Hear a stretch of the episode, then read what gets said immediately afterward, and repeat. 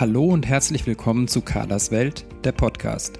Deiner Sendung für gesunde Ernährung, nachhaltigen Konsum und unseren Alltag in einer Welt voller Herausforderungen.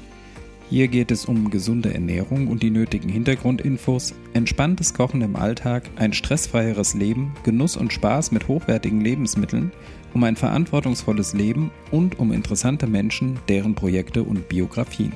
Viel Vergnügen mit der neuen Folge von Carlas Podcast. Ich begrüße dich herzlich zur heutigen Folge meines Podcasts und ich habe heute die ganz, ganz große Ehre, mit Dr. Malte Hertig zu sprechen. Malte Hertig ist nicht nur Autor des wunderbaren Buches von Zen und Sellerie, sondern auch ein Mann mit enormem Hintergrundwissen, ganz viel Lebenserfahrung und einem sehr, sehr weiten Horizont. Ein ganz toller Gesprächspartner. Malte Hertig ist Koch, Autor und Doktor der Philosophie. Wie das kam, wie das zusammenhängt und was er daraus gemacht hat, wird er uns in diesem Interview erläutern. Malte Herding hat in Sternerestaurants gekocht und ist doch ein Vertreter der Einfachheit, die er als sein Lebensthema bezeichnet. Ich spreche mit ihm nicht nur über sein Kochbuch von Zen und Sellerie, sondern auch über die Entfaltung von Talenten, Lebenslinien, Wertschätzung und Achtsamkeit im Alltag, das Kochen mit Kindern, die schönsten Brioche, Sterneküche, Zen und Einfachheit. Malte Hertig ist viel gereist und hat einen sehr bodenständigen Blick auf seine Heimat. Er ist Philosoph, geht den Dingen auf den Grund und steht trotzdem mit beiden Beinen fest auf der Erde, freut dich auf unfassbar viel Inspiration und einen ganz wunderbaren Gesprächspartner. Am Ende des Podcasts werde ich dir noch ein tolles Rezept für einen Buchweizentee verraten, das ich aus dem Buch von Zen und Sellerie habe. Den Tee gibt es seitdem öfter bei mir. Das ist ein typisches Malte-Hertig-Rezept, weil es mit ganz wenigen Zutaten auskommt: Buchweizen und Wasser. So simpel ist und trotzdem extrem viel Freude macht.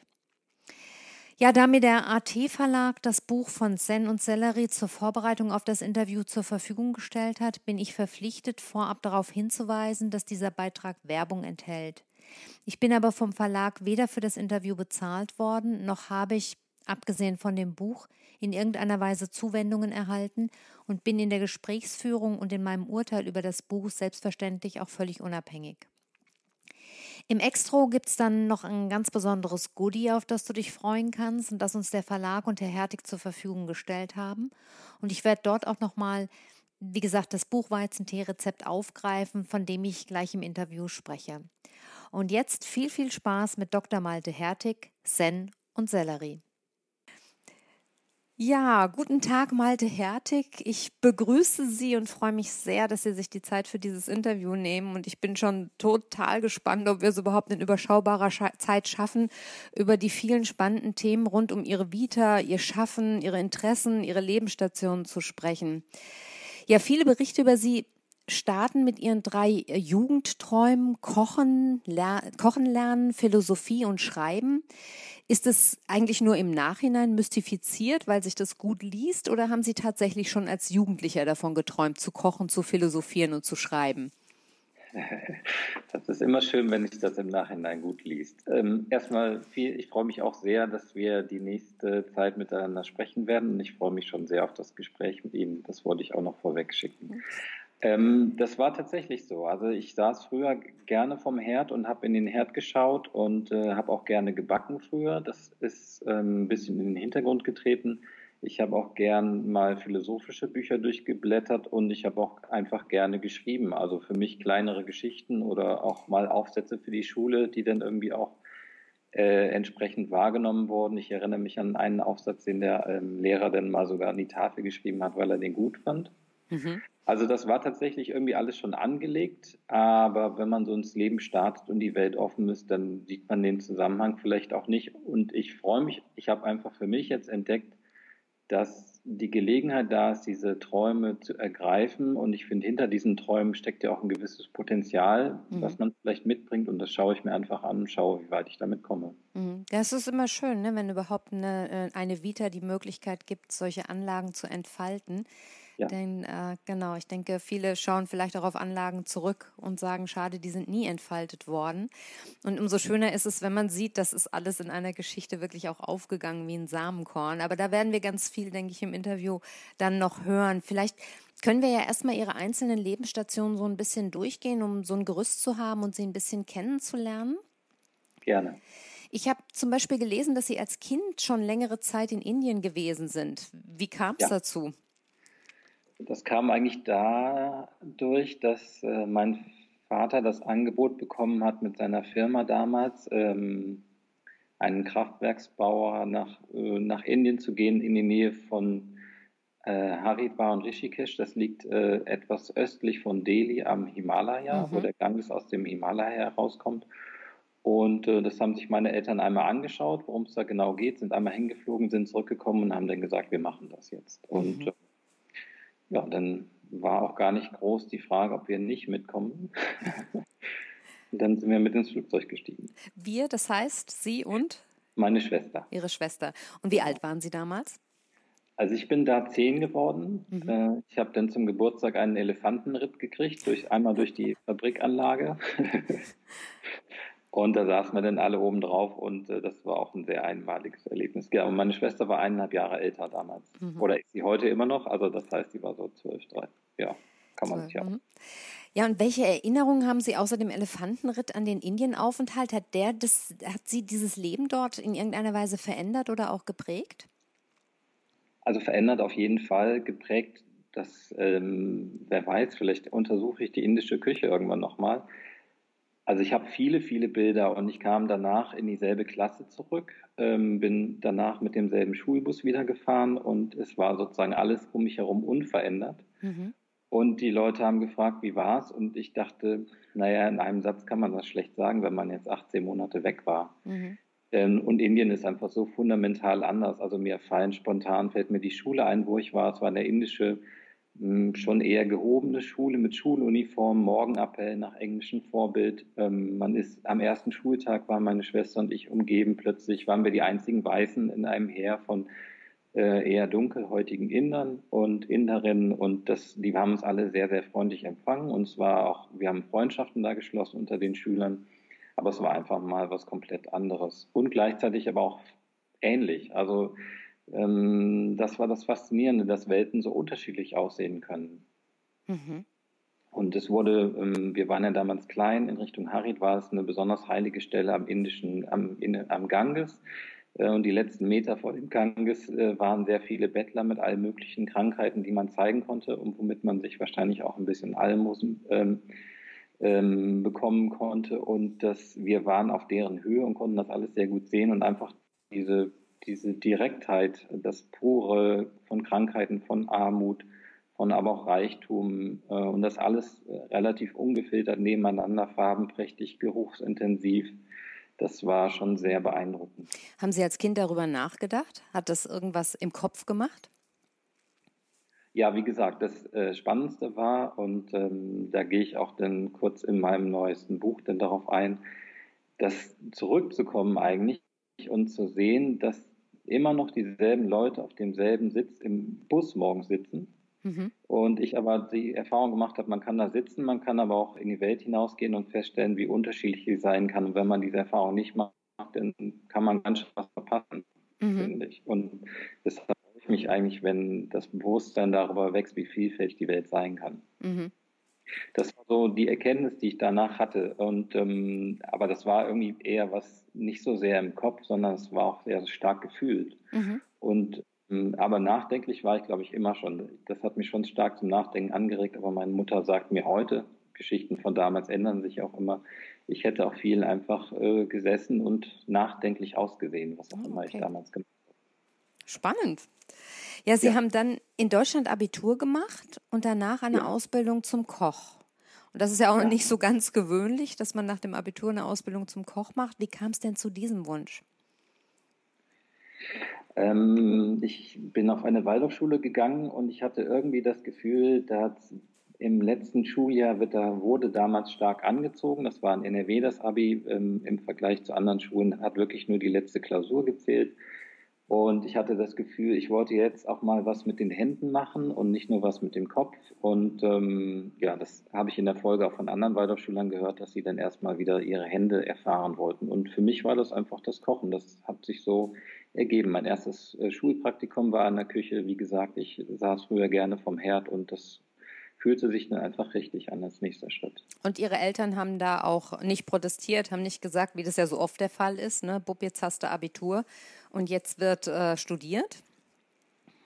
Nee, das gar nicht. Also wir haben da unsere ganz eigene Familiengeschichte mit dem Thema Berufswahl und von daher äh, Begeisterung hatten sie jetzt, glaube ich, nicht im Gesicht. Mhm. Also auch eine leichte Verwunderung ähm, weil sie mich ja auch als jemand kannte, der, kannten, der damals äh, nachdenklich auf dem Teppich saß. Also nicht nur, ne, ich war auch viel im Wald spielen und so und äh, habe viel Sport gemacht, so ist es nicht. Aber genau, aber sie haben es dann akzeptiert und ich habe es dann gemacht und ähm, damit war es eigentlich auch gut. Schön, ja, schön, wenn es so möglich ist, genau. Ja, und dann nach der Ausbildung zu, zum Koch kam ja irgendwie der Schreibwunsch. Und Sie haben dann Redaktionspraktika gemacht, habe ich gelesen, bei verschiedenen Magazinen, unter anderem beim. Feinschmecker, bei Essen und Trinken. Ähm, jetzt kommt ja sozusagen das Thema Kochen und Essen schon zusammen. Ja. Und dann haben Sie sich aber zu einem Philosophiestudium äh, entschlossen. Also warum sind Sie nach der Ausbildung zum Koch äh, nicht Koch geblieben oder dann vielleicht Journalist geworden nach den Praktika? Ähm, was hat Sie veranlasst, nochmal die Richtung komplett zu wechseln und ein Philosophiestudium zu beginnen? Also das, die Lehre war einerseits, äh, weil ich das wirklich wissen wollte, wie Kochen geht, damit ich mir auch ein Repertoire aneigne, mit dem ich einfach selbstständig kochen kann. Vielleicht kann man das wie beim Jazzmusiker, so wie die Jazzskalen sehen, dass der einfach improvisieren kann und mhm. Das Handwerkszeug, um frei zu sein eigentlich. Und ich habe es mir einfach vorbehalten, das weiterzumachen, aber auch danach was anderes zu machen. Und ähm, die soziale Situation in diesen Sterneküchen war damals so, oder zumindest bei mir so, dass ich gedacht habe, mir fehlt da schon noch was.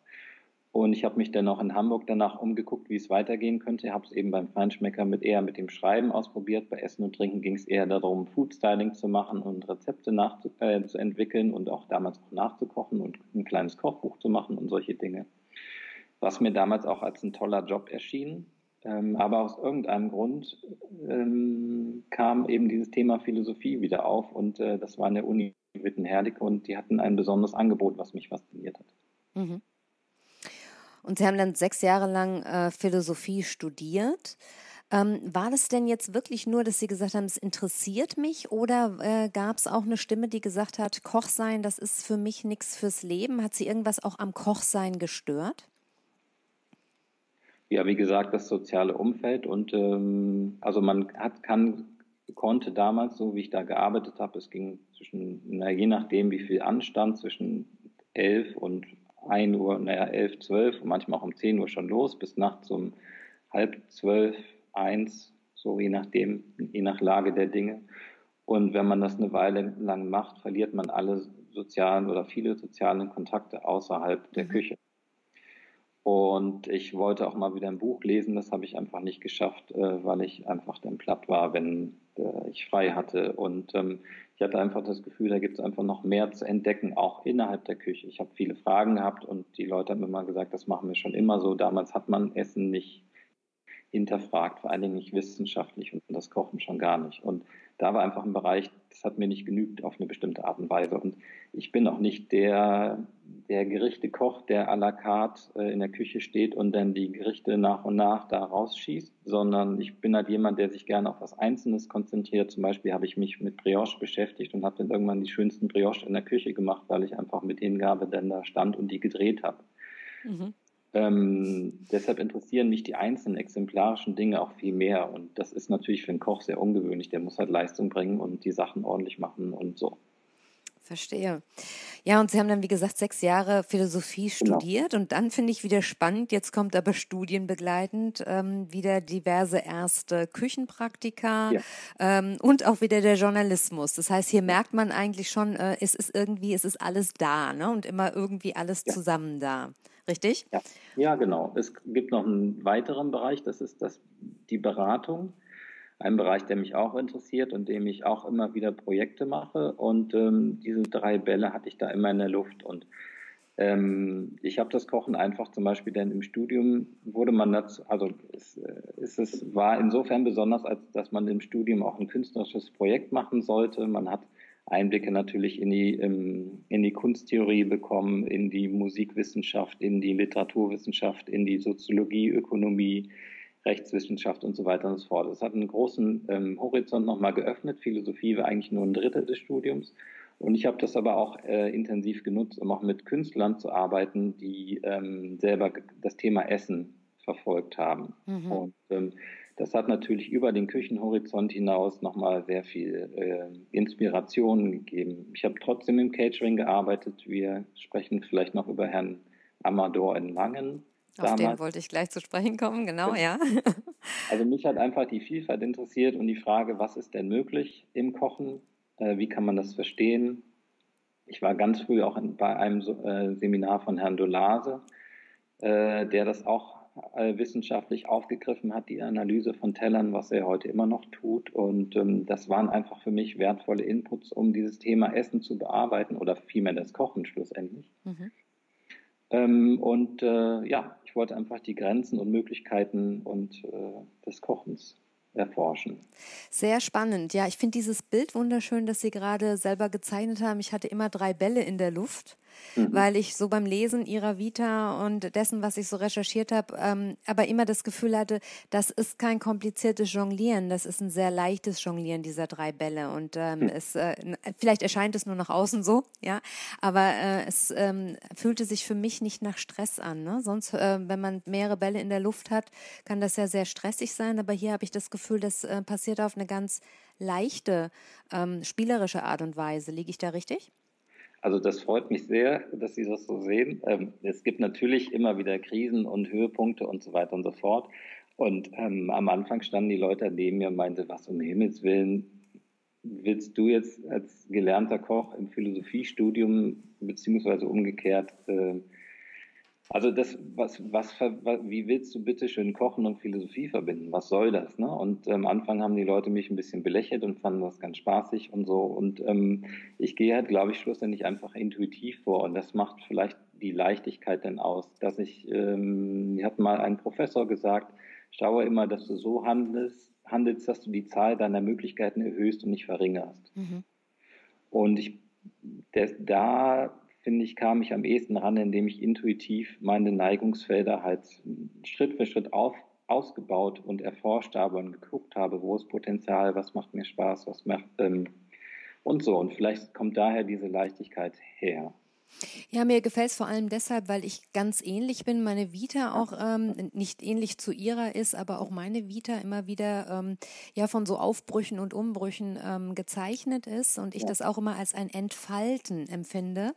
Ja. Während ich aber auch ganz genau weiß, dass das äh, im Umfeld nicht immer auf äh, Sympathie stößt. Ne? Dass also so ähm, gerade in Familie oft von, äh, von Karrieren eine ganz andere Vorstellung hat mhm. und vom Leben und wie so Lebensbahnen aussehen sollen. Umso mehr hat es mich eigentlich gefreut, ähm, zu lesen oder von ihnen zu lesen, wie schön und wie leicht es auch sein kann und wie, wie, wie wunderbar man auch dieses Entfalten erkennen kann. Und dass ich, für mich, mein Empfinden war, wie herrlich ich es finde, dass jemand seine Talente so entfaltet und auch immer wieder schaut, da ist noch ein anderes Talent und da ist noch was anderes, was ich eigentlich gerne in die Welt bringen möchte. Also ich finde es wunderschön, ja. ja. Ähm, Dankeschön. ja, sprechen wir doch nochmal über Juan Amador. Äh, der hat sein äh, Sterne, Drei-Sterne-Restaurant äh, in Langen. Das ist ja bei mir ganz in der Nähe, daher kenne ich ihn auch und kenne das Restaurant. Es gibt es ja nicht mehr, aber ähm, ich hatte die Gelegenheit, dort ein paar Mal sein zu dürfen. Und ähm, in, vielleicht wäre ich äh, sonst im Interview später darauf zu sprechen gekommen, aber vielleicht gleich schon mal an der Stelle die Frage, die Küche, die da zum Beispiel im Amador serviert wurde, ist ja eine hochtechnisierte Küche gewesen. Ähm, ja. Wie geht das denn ähm, zusammen oder wie sieht der Philosoph das und wie geht das hinterher zusammen mit ähm, Zen? Darf ich Ihnen noch eine Frage vorneweg stellen? Sehr gern. Wie haben Ihnen diese Sphären, diese kleinen Böbbelchen geschmeckt? Sehr gut. Okay, ja. können Sie das Erlebnis kurz beschreiben? Ähm, kann ich das beschreiben? Es ist eine Weile her. Ich versuche mal wieder mich zurückzudenken dorthin. Ähm, also ich hatte generell ähm, das Gefühl, dass das ein ganz tolles Erlebnis ist, generell die Abende dort. Mhm. Und dass eben der Überraschungseffekt unglaublich groß gewesen ist. Mhm. Mir persönlich war es irgendwann, aber da geht es wirklich um das Gesamte, ne, um das Gesamtbild, zu viel. Okay. Ich, mir war es zu anstrengend. Ich weiß mhm. nicht, ob Sie verstehen, was ich meine, aber ja, ich hatte oft das Gefühl, ähm, ich habe jetzt hier etwas probiert und gegessen, wo ich denke, wow. Und jetzt hätte ich gerne noch ein zweites, um noch mal nachprobieren zu können, nachschmecken zu können, ne? noch ein Happen, noch ein Bissen. Mhm. Aber dann ging es zum nächsten. Ne? Also es war ja immer ein Wechsel, ein Wechsel der Gänge und ich hatte das Gefühl, mich hat es überfordert. Mhm. Ne? Es ist mir zu viel gewesen, weil ich das Gefühl hatte, ich kann mich nicht auf etwas Einzelnes konzentrieren, dem ich gerne noch mehr nachgespürt hätte. Mhm. Ja, aber das ist, äh, das ist generell, das ist aber so eine, glaube ich, eine persönliche Geschichte und ein persönliches Problem, das ich mit Sterneküche auch habe. Ähm, dass ich halt, äh, dass mir dieses, um, wenn es zu sehr technisiert wird, finde ich das auf der einen Seite sehr spannend. Aber das ist dann für mich der Punkt, wo ich gerne äh, auf den Stoppknopf drücken würde und sagen würde, und jetzt möchte ich gerne ganz genau wissen, was ist das, wie ist das drin, kann ich das bitte nochmal schmecken, wie ist das gemacht, was ist da, ne, was ist das Besondere? Ähm, und kann nicht, dass ich, dieses Aneinanderreihen von verschiedenen Sensationen ist mir zu viel. Ja, ja, sehr interessant. Sagen Sie mir, warum Sie die Frage gestellt haben? Ich kenne es halt nur von innen. Also ich bin damals zu Amador auch gegangen in einem Praktikum. Ich glaube, sieben Wochen war ich da, ähm, weil er der für mich nächste Vertreter dieser damals aus Spanien kommenden Art zu kochen war. Er sich, glaube ich, auch als der Vertreter sah. Das äh, ist auch wiederum witzigerweise Teil von Lob des Unscheinbaren, von dem neuen Buch, ähm, dass ich das vergleiche darin auch. Und ich, deshalb habe ich mir in letzter Zeit darüber Gedanken gemacht, wie da die Verbindung zwischen den beiden ist. Also erstmal, ähm, was ich sehr interessant fand, ist, also ich hatte das Gefühl, dass der Adria, der ja eigentlich da die Revolution in Europa ausgelöst hat, auch Anleihen oder Inspirationen aus Japan mitgenommen hat. Mhm. Also das ist aber erstmal eine etwas vagere These, dass es ein Menü gibt, einen Menüstrang, der sich durchzieht, mhm. ähnlich wie ein Kaiseki-Menü ähm, wo es keinen Hauptgang gibt und kein Zentrum und das eigentlich, wo jedes Ding nebeneinander relativ gleichberechtigt ist. Mhm. Und das Ganze ähm, aus den Bergen und aus dem Meer war ja sein Thema. Das Thema Berg und Meer gibt es in der japanischen Küche auch. Also ich glaube, es gibt es im Baskenland auch schon länger, ne? Mhm. aber da gibt es sozusagen Ähnlichkeiten. Und ähm, das hat dazu geführt in der Küche, dass eine ganz andere Organisationsstruktur stattgefunden hat. Das heißt, das beschreibe ich dann auch in dem Buch, dass äh, der Patissier zum Beispiel diese kleinen Böbbelchen, die sie da gegessen haben, wenn die dann süß waren, erst kurz vorher zubereitet hat, weil der keinen Arbeitsdruck hatte. Man konnte nicht von der Karte bestellen und er wusste ganz genau, wie viele Leute am Abend diese Böbbelchen essen und die konnte die entsprechend zubereiten. Mhm. Und ich stand dann neben ihm und habe die dann probiert. Und wenn man in der Küche zwischen dem ganzen Blech steht und Metall und so, dann ist das natürlich eine ganz andere Atmosphäre. Das ist wie hinter der Bühne. Ja. Als wird man das Stück, das der Schauspieler steht, äh, im Proben, also in der Umkleide sehen. Ne? Und das hat natürlich längst nicht diesen Effekt. Ich habe sozusagen neutral würde ich es nicht nennen, im anderen Kontext probiert und ich dachte, ja gut, jetzt platzt da ein Böbbelchen. äh, ist ganz nett, aber ja, so. Und das zweite Beispiel war halt, dass dann das, äh, der Rehrücken zum Beispiel eingeschweißt im Wasserbad versenkt wurde mit äh, Tauchfühler, der die Temperatur genau hielt und dann wurde es ausgepackt, à la Minute, äh, perfekt gegart, einmal nach mit einem Bunsenbrenner abgeflemmt oder noch einmal durch die Pfanne gezogen und dann serviert und dann war es das perfekte Stück Fleisch. Mhm. So, das war technisch natürlich optimal, aber genauso wie Sie auch sagen, mir fehlte da irgendwie etwas. Ähm, und das hatte, das war einfach ein sehr interessanter Erfahrungsraum, den ich da kennengelernt mhm. habe. Und eben diese ganze, dieses ganze, was Sie sagen, das Erlebnis, was man bekommt, wenn man da sitzt und es nicht ahnt, äh, das war, hatte ich natürlich gar nicht. Und mhm. dadurch einen ganz anderen Zugang zu dieser Art zu kochen. Mhm. Also für mich ist, ähm, wenn, wenn man, wenn wir von Sterneküche reden, ich bin, in, ich gehe begeistert in Sternerestaurants, jetzt nicht ständig, aber immer mal wieder, ja. weil ich, ähm, weil ich die Kunst dort sehr schätze. Ich finde aber, dass es, ähm, das ist, es ist nicht mein Zugang zu Essen und Kochen. Ja. Ähm, trotz allem kann ich aber schätzen, was da passiert. Das ist für mich eine Performance und ähm, da, das kann ich als solche auch wertschätzen. Und umso älter ich werde, desto mehr kann ich es auch wertschätzen. Desto mehr versuche ich auch zu verstehen, was der Gedankengang dahinter ist. Ähm, Dennoch ähm, ist, wie gesagt, mein Zugang so ein bisschen anders und für mich ist das Hauptproblem eben, dass mir zu viele Sensationen, aber das ist ein ganz persönliches, charakterliches Ding, zu viele Sensationen sind mir halt einfach zu viel auf einmal. Ja? ja. Und äh, dann äh, komme ich nicht, nicht wirklich mit, irgendwann wird mir das einfach zu viel. Ja. Ähm, Gut, wir kommen aber hinterher vielleicht nochmal drauf zu sprechen, wenn wir über das Zen und Zen kochen vielleicht intensiver sprechen. Mich würde nochmal interessieren, weil jetzt wird's nach dem Studium, nachdem Sie das Studium der Philosophie abgeschlossen haben, ja sehr interessant, weil Sie jetzt Richtung Japan gehen. Das heißt, Sie haben ähm, dann praktisch wieder als Koch ein Reisestipendium nach Japan bekommen. Wie ist es dazu gekommen und was haben Sie in Japan genau gemacht? Ähm, eine Mitstudentin von mir ist Halbjapanerin und sie hat mir damals mit äh, großer Begeisterung von den japanischen Süßigkeiten erzählt und ähm, hat mir gesagt, komm doch mal nach Japan, schau dir das doch mal an, du bist doch kulinarisch interessiert. Und ich hatte gleichzeitig irgendwie das Gefühl über die Jahre, dass es eine Hinwendung nach Fernost gibt, insbesondere auch nach Japan in der Kochszene, ohne dass man das ganz speziell, also wirklich benennen konnte. Es war mehr so ein Gefühl.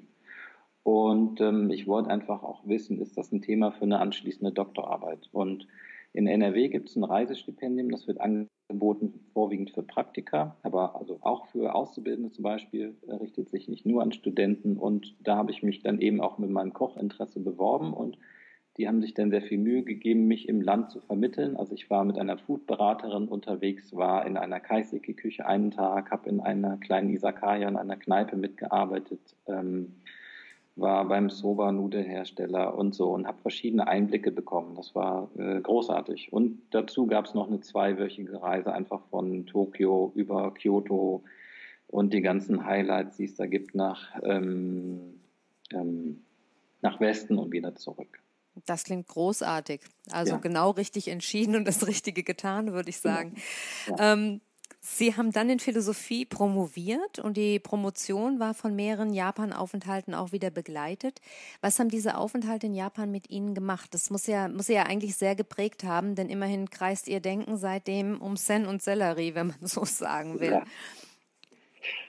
Was hat das mit mir gemacht? Also ich kann das gar nicht so genau sagen. Ich, letztes Jahr war ich mit meiner Frau und meinem Sohn da und ähm, da, als wir ankamen, schon relativ zügig, als wir in dem kleinen Häuschen waren, wo ich damals auch gewohnt habe, äh, während der Forschungszeit, hat sie gesagt, jetzt verstehe ich dich besser. Oh. Das, also irgendwie muss ich das äh, schon, also ich glaube, ich bringe auch durch den Indienaufenthalt eine gewisse Art des, des Umgangs mit der Welt mit. Mhm. So ein bisschen etwas äh, dekontrolliertes, also nicht so sehr den Anspruch, die Dinge kontrollieren zu können, sondern die Dinge eher geschehen zu lassen, sondern dabei zu sein, wenn die Dinge passieren und vielleicht das nur anzustiften, so das mal so ganz allgemein. Also ich finde das Kochen auch fantastisch, weil man ähm, zum Beispiel eine Suppe ansetzt ähm, oder ein Brot ansetzt und jetzt würde man es als Rezept aufschreiben und würde jemand fragen, wie lange dauert das, dann würde man sagen, das kann ich dir gar nicht sagen, das dauert halt 24 Stunden, aber du bist nicht die ganze Zeit damit beschäftigt, mhm. sondern du musst in richtigen Momenten da sein. Und das kultiviert insbesondere die japanische Küche sehr stark. Und ähm, ja, irgendwie hat sich das Thema der Einfachheit rausgeschält und es ist auch gerade meine Frage, ob das sozusagen ein Lebensthema ist. Mhm. Ähm, das habe ich äh, irgendwie von der japanischen Kultur geschenkt bekommen und wohnt gleichzeitig auch in mir drin, weil als Philosoph baut man dann doch das eine oder andere Gedankengebäude und geht sehr tief in Gedanken hinein. Und ich habe das immer auch durch das Kochen auszugleichen versucht. Und das Tolle an der japanischen Küche ist, dass das beides gleichzeitig im Kochen stattfindet. Philosophie findet im Kochen statt und ähm, Kochen ist Philosophie. Mhm. Sehr spannend. Und dann sind Sie ja zurückgekommen und haben 2015, 16 habe ich gelesen, sind Sie dann Co-Geschäftsführer in einem japanischen Teehaus in Berlin ja. gewesen und haben aus diesem Teehaus heraus dann auch am Aufbau eines Zen-inspirierten Gemüserestaurants gearbeitet. Ja. Und da habe ich mich gefragt, ob das dann schon der Versuch war, ähm, Zen praktisch mit Ihren eigenen Wurzeln wieder zu verbinden, also Zen irgendwie nach Deutschland zu tragen. Ja, auf jeden Fall, genau, das war der Versuch. Mhm. Möchten Sie ein bisschen erzählen von der Zeit? Äh, auch ich glaube, es gibt, äh, schlussendlich hat sich das in dem Kochbuch dann nochmal auf eine ganz andere Art realisiert, weil ich dann eben wieder das Schreiben und das Kochen zusammenkam. Ne? Also das war nochmal ein Einblick in die Art, ein Restaurant zu führen und bin froh, dass ich jetzt ein Kochbuch gemacht habe. Mhm. Mich würde noch mal interessieren, ich habe vorhin schon gesagt, dass ich das faszinierend finde, dass Sie eben diese drei Bälle so scheinbar leicht in der Luft halten können. Ähm, mich, und wir haben vorhin schon gesagt, irgendwie eigentlich ist es die Entfaltung von mehreren Talenten. Mhm. Mich würde aber trotzdem noch mal interessieren, ist das alles nur Zufall oder ist es auch so ein bisschen Klugheit und Geschick? Äh, oder vielleicht auch anders gefragt, haben Sie die Weichen an bestimmten Stellen bewusst auch gestellt oder standen Sie einfach vor Ihren Leidenschaften und haben das getan, was äh, sich gerade anbot? Hm. Sowohl als auch. Ich weiß nicht genau, was man darauf antworten kann. Also das ist vielleicht alles richtig. Und ähm, also ich habe mich ähm, zum Beispiel, wenn es jetzt um das Thema Schreiben ging, ähm, dann war ich da beim Feinschmecker, ähm, habe das dann erstmal, ähm, war bei Essen und Trinken, habe mir das angeguckt, habe dann erstmal studiert, war im Jahr darauf nochmal zum Beispiel bei Essen und Trinken, habe eine Projektassistenz gemacht und äh, für eine, ein kleines Magazin eine Ausgründung gearbeitet. Dann habe ich es erstmal ruhen gelassen. Dann war ich 2009, war das glaube ich beim Stern, äh, war im Ressort Lebensart, da geht es auch ums Essen, habe es nochmal mit dem Schreiben probiert. Ähm, dann habe ich mich aber wiederum für die Wissenschaft entschieden und für das große Forschungsprojekt. Und jetzt Nachdem ich aus Japan zurück war, habe ich einfach einen Aufsatz geschrieben für ein Bändchen aus der UDK, Universität der Künste in Berlin. Und da kam nachher jemand auf mich zu, der Sommelier eines Restaurants in Berlin, das heißt Ernst, und hat gesagt, toll, einen tollen Text hast du da geschrieben, Malte. Und dann habe ich gedacht, ach, das ist ja interessant. Und auch in der Doktorarbeit haben Leute gesagt, also ist natürlich ein philosophisches Werk, für Normalsterblich jetzt nicht so einfach zu lesen, aber da sind so tolle Passagen drin, äh, so, und dann klopft es einfach an, dass ich dann denke, okay, das äh, schaue ich mir jetzt nochmal genauer an, die Resonanz, und schaue auch, was in mir drin ist und probiere das einfach mal aus. Und ähm, dann habe ich meinen ersten Artikel für ein Gourmet-Magazin oder für ein Food-Magazin geschrieben und die erste Reaktion war, äh, hier sagt gerade mein Kompagnon, der Typ ist kein Blogger. Mhm. äh, wollte damit wohl sagen, äh, das äh, hat irgendwie, das hat äh, scheinbar eine journalistische Qualität. Also ich möchte jetzt nicht gegen Blogger sagen, das ist jetzt nicht das Ziel, ne? Das war einfach nur eine Reaktion. Mhm. Ähm, ich weiß es nicht. Also so kam das so nach und nach und ich bin ihm einfach dann nachgegangen. Aber das war auch, wie Sie sagen, auch nicht ähm, genau zielführend. Mhm. Das heißt, man kann schon sagen, es ist eher ein Ausprobieren und eine Neugier als äh, ein strategisches äh, Konzept.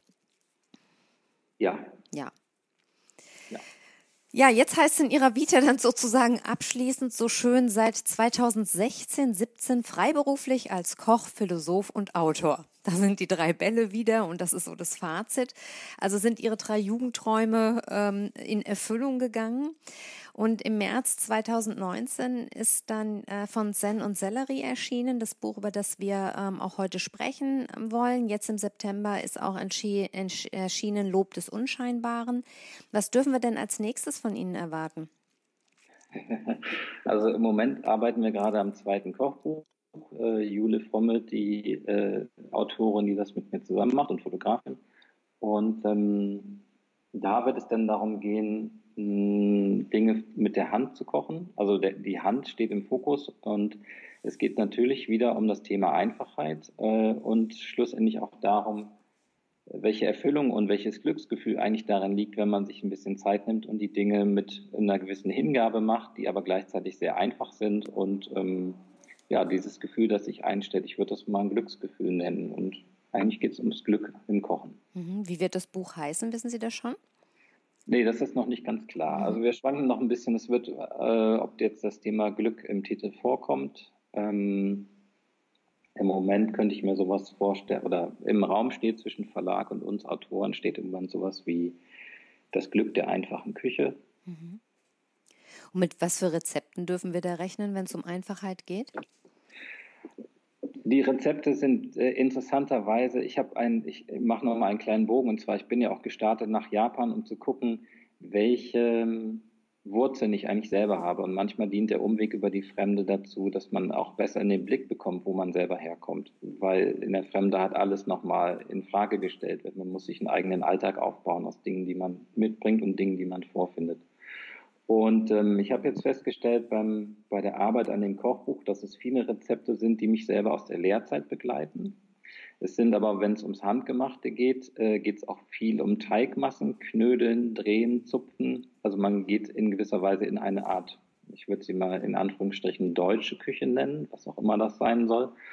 Und ähm, von daher geht das auch zu meinen eigenen kulinarischen Wurzeln zurück. Das klingt sehr spannend, freue ich mich drauf. Ja. Bevor wir werden noch ganz ausführlich über Sen und Sellerie sprechen, ähm, ich würde aber gerne noch mal wissen, wenn wir jetzt gerade das so ein bisschen angedeutet haben, welche Bedeutung hat denn Heimat für Sie? Ja, das ist natürlich immer die Frage, ähm, was Heimat sein soll. Im Moment fühle ich mich am wohlsten damit, die Heimat ist da, wo meine Frau, mein Sohn und ich sind. Mhm. Ähm, alles andere ist ähm, also es gibt, es ist auch unsere Frage, ähm, wo sind die Orte, wo wir uns wohlfühlen, wo ist die Energie oder das Umfeld so, dass wir das Gefühl haben, wir können uns da entfalten oder leben da gerne und wo ist die Energie auch nicht so gut, dass wir vielleicht nochmal weiterziehen. Ähm, aber dabei stellt man einfach fest, was eigentlich das Wesentliche ist und das ist, finde ich, für mich eben die, diese beiden Menschen. Mhm. Schöne Definition, wunderschön, ja. ja. Ja, kommen wir dann jetzt mal zurück wirklich zu Sen und Sellerie. Der Untertitel des Buches lautet ja eine Reise in die japanische Esskultur und ähm, in der Pressemitteilung des Verlags heißt es dazu, ich zitiere das jetzt mal, in diesem Kochbuch geht es um die Schönheit des Gemüses und die Wertschätzung gegenüber den Dingen, von denen wir uns täglich ernähren. Herr Hertig, was ist denn genau Sen? Ja, das ist eine sehr gute Frage. Also ich mag am liebsten den Zen im Kochen. Ähm, also ich möchte da jetzt auch gar nicht tief ein, also ich weiß gar nicht, ob die Zen-Menschen sagen ja gerne über den Zen kann man eigentlich gar nicht so viel sagen. Äh, man kann da auch darüber schlecht schreiben und eine Philosophie des Zen ist auch schwierig zu verfassen. Dem würde ich mich anschließen. Also ich finde, unabhängig davon, dass das Klosterleben im Zen-Kloster sehr ausgefeilt ist, äh, würde ich sagen, dass ähm, Zen ist für mich eine gewisse Aufmerksamkeit beim Tun auf die Dinge, die ich tue und ein bestimmtes Weltverhältnis, das ich einnehme. Mhm. Und das ist zum Beispiel geprägt davon, finde ich, für mich ein Leitsatz ist, alle Dinge haben äh, ihren eigenen Wert und alle Dinge sind unvergleichlich. Mhm. Also weder, die Karotte ist weder wertvoller als ich selbst, noch bin ich wertvoller als die Karotte. Das klingt ein bisschen abstrakt in dem Kontext. Aber es geht einfach darum, es sind alles Lebewesen, die gehören alles, alle zu unserem Kosmos und ähm, in jedem Reiskorn, sagen die Menschen meist, manchmal steckt das ganze Universum drin. Mhm. Und ähm, es geht einfach, finde ich, dann darum, den Wert der einzelnen Dinge ähm, wahrzunehmen und herauszuholen. Und ähm, wenn man den herausholt und schmeckt, das ist ein ganz besonderes Gefühl, mhm. was sich dann einstellt. Und wenn ich Sie jetzt persönlich und als Philosoph fragen würde, was ist Zen, was würden Sie denn dann antworten? Wo ist da der Unterschied? Das würde ich gerne wissen. Ja, ich würde Ihnen gerne einen Satz entlocken. Sagen wir mal so, im Lob des Unscheinbaren in der Einleitung schreiben Sie zum Beispiel, je nach, nach Schule ist alles, was man tut, Zen. Es kommt allein auf Haltung ja. und Bewusstsein an. Ja. Können Sie das ausführen? Ja, das ist so ein bisschen das, was ich gerade gesagt habe. Also es geht um die, ähm, zum Beispiel, also das, jetzt ganz konkret geht es darum, Zen-Meister Dogen, so ums 13. Jahrhundert, hat äh, die Zen-Praxis stark erweitert auf alles. Also Zen ist ja das Zentrum, das Sitzen ähm, und sozusagen das Interesselose, würde ich mal äh, auf Deutsch formulieren, Sitzen ähm, und das sich entleeren. Und ähm, der hat es aber erweitert auf alle möglichen Praxen, die wir auch kennen. Also es gibt eine schöne in dem Film äh, Das Lächeln des Radieschens, sieht mhm. man, wie eine Zen-Übung vollführt wird, indem man den Fuß hebt, äh, anhebt, äh, trägt und wieder abstellt. Das findet man witzigerweise auch in der Eurythmie, in der Waldorf- und Anthroposophie-Welt. Mhm. Und es geht um nichts mehr, als den Fuß zu heben, äh, zu tragen und wieder zu stellen. Und genauso geht es beim Kochen darum, einfach nur zu kochen.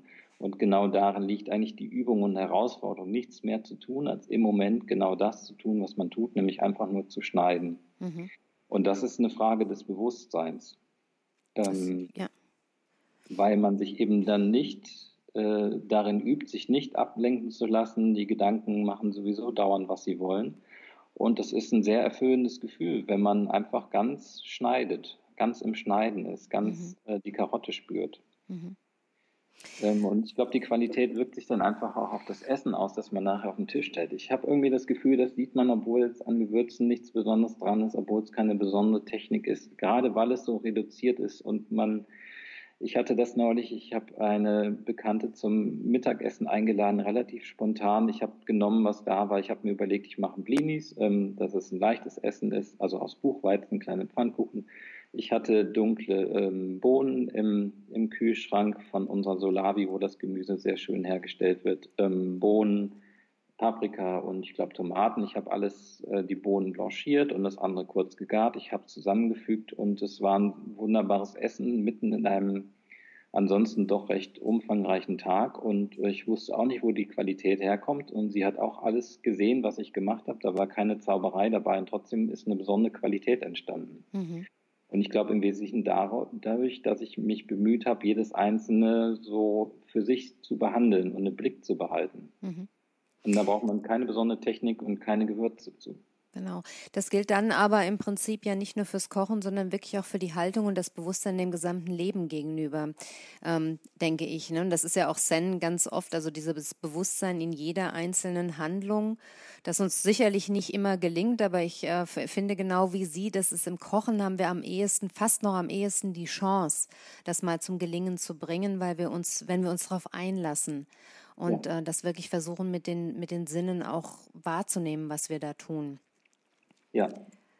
Also das eben das Kochen finde ich äh, also für mich ein sehr tolles Beispiel. Mir reicht das eigentlich auch für meine tägliche Praxis. Mhm. Das Tolle am Zen finde ich, dass es eine Übung ist. Es verlangt niemand, dass man das, das ist uns Deutschen recht zuwider, würde ich sagen. Mhm. Also nicht in, in, Hinsicht von Ablehnen, sondern das gehört in unserem Gedankenkontext nicht unbedingt rein, dass wir die Dinge nicht sofort perfekt beherrschen müssen, sondern dass, dass, äh, dass eine Übung heißt, Zen-Meister oder Sushi-Köche sagen ja gerne am Lebensende, ich stehe gerade erst am Anfang. So solche demütigen Haltungen ähm, sind uns eigentlich vollkommen fremd.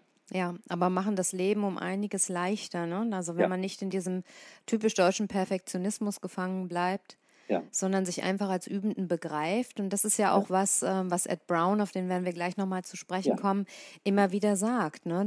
wenn du dich ähm, mit jemandem misst, dann äh, bist du immer nur so gut wie das letzte Gericht, was du gekocht hast, ja. Äh, wenn du dich bewerten lässt, aber darum geht's nicht. Ne? Und ähm, er beschreibt ja. ja, sehr eindrücklich seine, seine Erlebnisse, zum Beispiel als er äh, im, anfing, in den Klöstern zu kochen und ähm, auf Puppengeschirr ähm, bestimmte Speisen dem Buddha ähm, hingestellt hat und sich gefragt hat, was das für ein, für ein idiotisches äh, Vorgehen ist, äh, das Essen auf Puppengeschirr dem Buddha zu opfern, der es noch nicht mal essen und nicht mal schmecken und nicht mal wertschätzen kann. Und erst hinterher verstanden hat, ähm, dass es nicht darum geht, dass ein anderer äh, mir sagt, dass ich das jetzt gut gemacht habe, sondern dass es einzig und allein um meine Haltung und mein Bewusstsein geht, während ich etwas tue. Und das finde ich immer ein sehr, sehr schönes Bild. Ja? Und ähm, ich habe das äh, für mich so verinnerlicht, dass ich äh, oft, wenn ich dann irgendwas mache, wo ich äh, merke, ich bin eigentlich sehr stark im Außen und bei der Frage, ähm, was werden die anderen davon halten oder der andere, je nachdem, ähm, dass ich mir versuche vorzustellen, ich tue es einfach für den Buddha. Und der wird mhm. mir nicht antworten. Ja. So. Mhm. Das finde ich ein schönes Bild. Ja, insofern hat mich das Kochbuch von Zen und Sellerie ja sofort neugierig gemacht, weil das so ein bisschen auch mein Thema ist. Ne? Ich bin so ein bisschen ja verbandelt, das wissen viele meiner Hörer auch mit dieser Verbindung Zen und Kochen. Ich besuche regelmäßig den Kurs von Edward Brown im Zen Kloster Eisenbuch. Das ist einfach für mich aus unterschiedlichen Gründen eine Inspirationsquelle geworden. Ähm, aber ihre Herangehensweise ist ja doch so ein bisschen leiser. Und wie soll ich sagen, ja, philosophischer, behutsamer, irgendwie fragender, ähm, ja, was anders fällt mir nicht ein, das zu formulieren. Mir kommt es so vor, als ob sie ganz wenig dazu neigen, zu dozieren oder irgendwelche allgemein, allgemeingültigen Ratschläge zu geben, weder fürs Kochen noch sonstige Lebensratschläge sondern ihre Herangehensweise scheint mir so ein Vorgehen, vorsichtiges Herantasten zu sein, eigentlich ähnlich wie das, was wir eben mit dem Üben gesagt haben. Ist mein Empfinden da richtig? Ja, das durchaus, ja.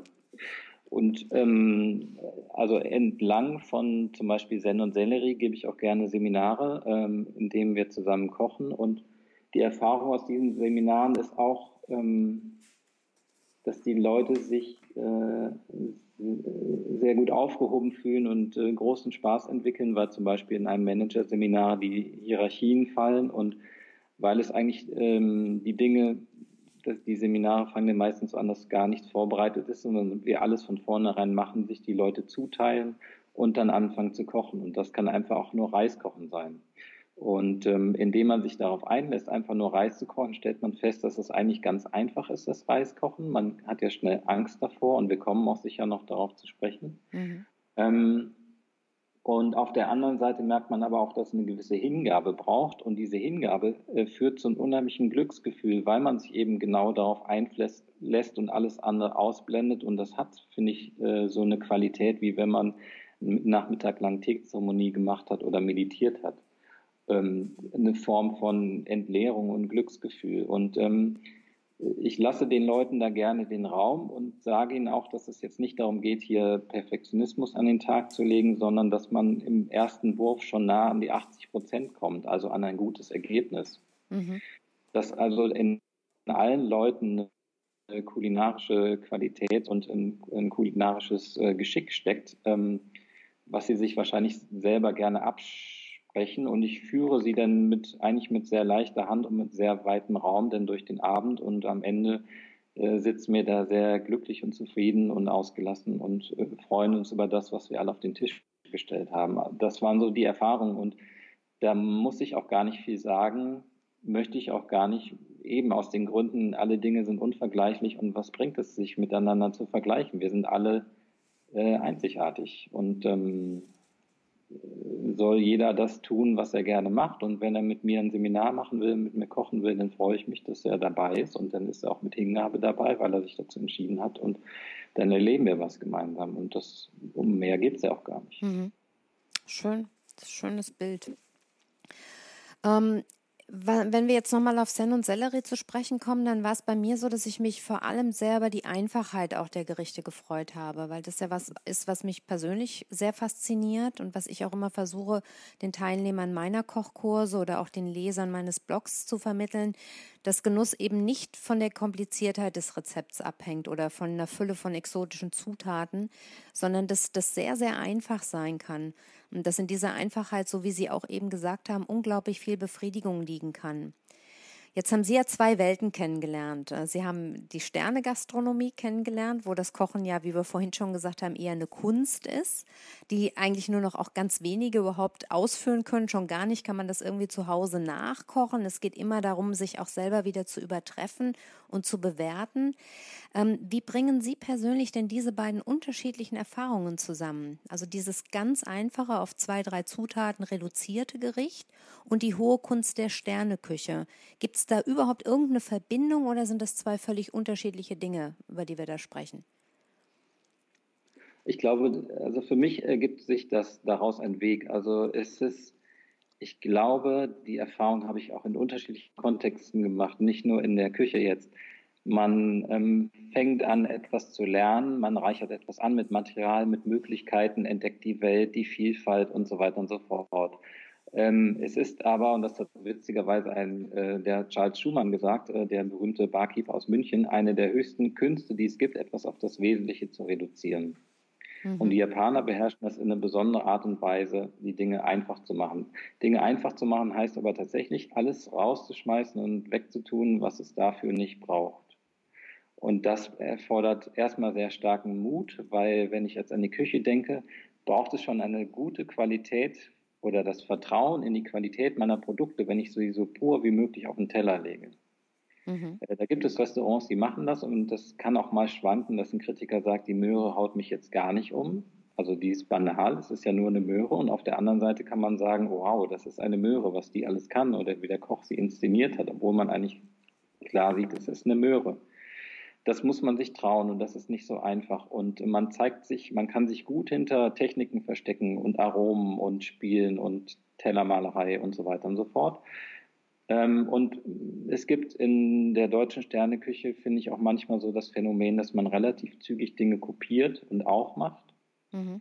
Und ähm, ich glaube, man zeigt sich, je mehr, je weniger auf dem Teller zu sehen ist und je purer man die Dinge lässt, desto mehr zeigt man sich selber als Person. Und man hört manchmal von Sterneköchen, dass sie auch darunter leiden, wie stark sie kritisiert oder bewertet werden. Und es sind ja auch sehr empfindliche Charaktere, sonst könnten sie nicht mit so feinen Zutaten umgehen. Mhm. Und ähm, das ist ein schwieriger Bereich. Also ähm, das erfordert, wie gesagt, einfach Mut und ein gewisses Qualitätsverständnis und auch ein Vertrauen in die Dinge und aber auch in die eigenen Fähigkeiten. Mhm. Und das ist ein Weg, ähm, den muss man gehen wollen. Mhm. Hat denn aus ja, ja Entschuldigung, ich wollte Sie nicht unterbrechen. Dann, ne? ja, ne? Also ja.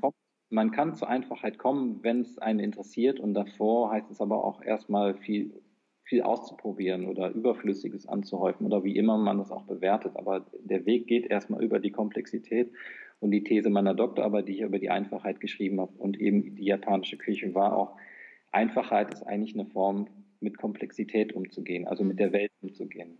Mhm. So gesehen, aus Ihrer philosophischen Sicht, hat die Sterneküche überhaupt noch eine Berechtigung? Ja, unbedingt. Welche?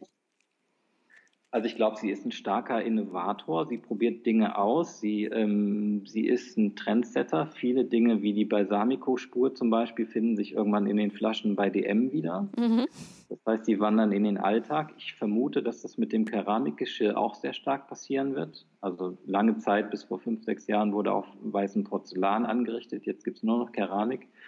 Äh, dann findet man das zum ersten Mal in den Katalogen vom Edeka oder Rewe, wenn die dann äh, in der Zeitung beiliegen. Da und in, noch einen Schritt eher sind es die Essens- und Trinkensmagazine. Und ähm, das wird irgendwann zum Beispiel dann allgemeiner ankommen als Trend. Und solche Innovationen gebiert hat die Sterneküche. Der Trend zur Regionalität hat eine Sterneküche oder eine bestimmte Art zu kochen, sagen wir mal, äh, stark vorangebracht. Das ist ja auch immer die Frage, was für mich wichtig ist, ist, dass jemand, der mit einem Stern ausgezeichnet ist, jetzt nicht zwangsläufig besser kocht als eine georgische äh, Mutter, die das ihr Leben lang tut. Mhm. Ja, Kochen ist unabhängig von Sternen. Die Qualität des Kochens findet unabhängig von Sternen statt. Ähm, und der Michelin wandelt sich auch. Also in, in Japan musste wir sehr, sehr stark auf die lokalen ähm, Möglichkeiten eingehen, weil die einfach komplett anders kochen und die halt mein Lieblingssatz aus Japan, denn sagen, ein französischer Reifenhersteller will uns jetzt sagen, 2000 Jahre Kultur- und Essgeschichte, wie wir zu kochen haben mhm. und das bewerten. Ähm, so, also das, der Michelin ist ja auch nicht alles, sondern er hat sich auch geöffnet gegenüber lokalen Sushi-Lokalen, die im U-Bahn-Eingang sind. Oder vielleicht hätte er früher so Restaurants wie das Nobelhart und Schmutzig oder das so seine Herodsberg vielleicht auch nicht unbedingt aufgenommen. Mhm. Ist nicht auf die klassischen Bilder an der Wand oder das Besteck oder was auch immer oder die Gänseleber ankommt. Mhm. Das ist alles Wandel. Mhm. Kommen wir nochmal zurück zum achtsamen Kochen im Alltag. Gehen wir mal aus der Sterneküche wieder zurück nach Hause. Ja. Dann höre ich eigentlich immer wieder, sowohl von meinen Klienten, aber auch in den Kochkursen, die immer sagen, achtsames Kochen sei im Alltag unmöglich. Ja, weil man einfach so unglaublich überschwemmt ist von den vielen To-Dos. Jetzt haben wir vorhin schon gesagt, so ein bisschen ähm, Kochen und Zen, Kochen und Meditation. Ich empfinde es genau andersrum. Also Kochen und Essen ist für mich im Alltag eine absolute Insel Aber natürlich kenne ich auch Zeiten, in denen das super hektisch ist und einfach schnell gehen muss und vollkommen anders ist als das, was ich mir wünschen würde. Wie sehen Sie das? Ist achtsames Kochen im Alltag möglich oder ist das eine Illusion? Das, der, der, Alltag ist die beste Möglichkeit, das zu üben. Mhm. Ähm, insbesondere, also bei mir ist es der Fall, insbesondere wenn mein Sohn dabei ist und der richtig Hunger hat, ähm, weil dann muss ich mir überlegen, ähm, wie komme ich jetzt an die Qualität, die ich gerne hätte, wenn ich jetzt einen schönen Mangold hatte, habe vor mir auf dem Schneidebrett oder eine schöne Möhre und ich möchte sie aber achtsam behandeln und der hat aber Hunger, dann lasse ich alles weg was ich gerade äh, nicht brauche dafür und gare sie so kurz, also schon mit dem richtigen Augenmerk, dass ich das, dass sie nicht verkocht ist oder so, dass ich das Gefühl habe, sie wird schön mhm. oder bleibt schön, aber ähm, dann ist eventuell nur ein Strich Butter, ein bisschen Salz und vielleicht eine kleine Prise Zucker und dann war es das so. Und aber das gelingt mir auch nicht immer. Also wie gesagt, es ist eine Übung, ne? Also mhm wenn man sagt, es ist eine Übung und es bleibt auch eine Übung, es wird ein Leben lang eine Übung sein, dann kann man sich vielleicht entspannen und sagen, ja, das gelingt mir sowieso nicht, ich lasse es lieber sein und hole mir was aus der Tiefkühltruhe. Ich glaube, das ist nicht der Weg. Und ähm, man verschenkt sich da viel, finde ich. Mhm. Und ich würde auch dazu anregen, zum Beispiel sich, äh, das ist auch ein bisschen der Impuls von dem Kochbuch, das wir jetzt gerade machen, dass man sich einfach am Wochenende, vielleicht einmal im Monat Zeit nimmt, vielleicht für ein, zwei Stunden, ähm, macht zum Beispiel Servettenknödel, das Kind oder die Kinder sind dabei, die dürfen dann das durchrühren und manchen und gucken, wie sich das verhält und man dreht das zusammen ab und man gart das zusammen und dann macht man schnelles Gemüse, also das schneidet das Gemüse schnell und das braucht gar nicht mehr viel Aufwand, ist schnell gegart und legt das daneben und hat einfach ein schönes Erlebnis, was man lange erinnert. Also es ist auch gar nicht, ich weiß auch nicht, wer gesagt hat, dass man jeden Tag achtsam und perfekt kochen muss. Mhm es reicht ja, wenn man Erlebnisse hat, an die man sich erinnert. Also meine erste Vanillesoße, wenn ich die mit meinen Eltern jetzt mal ganz fiktiv gesagt gekocht hätte, dann würde ich mich doch ein Leben lang daran erinnern. Da ist doch kein Anspruch dabei, das jetzt äh, immer zu machen. Mhm, richtig. Und generell ist es, glaube ich, auch spannend, überhaupt spannend, die Kinder mit einzubinden im Alltag. Also jedenfalls erlebe ich das bei Klientinnen immer wieder, wenn die, äh, wenn die sagen, oh, also wenn es bei mir um gesunde Ernährung zum Beispiel geht und sie sagen, das kann ich zu Hause überhaupt nicht irgendwie machen, weil da muss ich jetzt für zwei äh, verschiedene äh, Bedürfnisse kochen, einmal für mich, einmal für die Familie. Und wenn ich dann sage, dass es vielleicht entspannter wird, wenn sie die Kinder einfach mit einbinden, ähm, dass das Kochen also sowas wie eine Quality Time auch wird für alle gemeinsam, weil man was das gemeinsam macht und guckt, wo sind die Berührungspunkte. Ähm, und können Sie vielleicht noch mal ein bisschen sagen, wie Sie das als Vater erleben? Sie haben ja auch einen Sohn. Ähm, kochen Sie mit dem gemeinsam? Vielleicht rede ich ja nur so, weil ich keine Ahnung vom Alltag mit Kindern habe. Wie ist das bei Ihnen? Also das klappt mal besser und mal nicht so gut. Interessanterweise, wenn ich ein Kochbuch mache, dann ist das für mich selbst auch eine Schulung und Weiterentwicklung. Das heißt, ähm, und unser Sohn geht gerade nicht in den Kindergarten, das heißt, ich bin gerade äh, auch ähm, in der Vaterzeit. Das heißt, ich verbringe gerade viel Zeit mit ihm und wenn ich das Kochbuch zum Beispiel mache, habe ich einen ganzen Tag Freiraum, um einfach zu kochen. Mhm. Und aber die Rezepte, die ich mir dann nochmal herausnehme und vor Augen führe und für wichtig erachte, die speise ich dann wiederum in unseren Alltag ein. Und wir haben zum Beispiel jetzt schon zweimal Nudeln gemacht selber äh, aus dem einfachsten Teig, den ich kenne, nämlich Hartweizen, Grieß und Wasser. Mhm.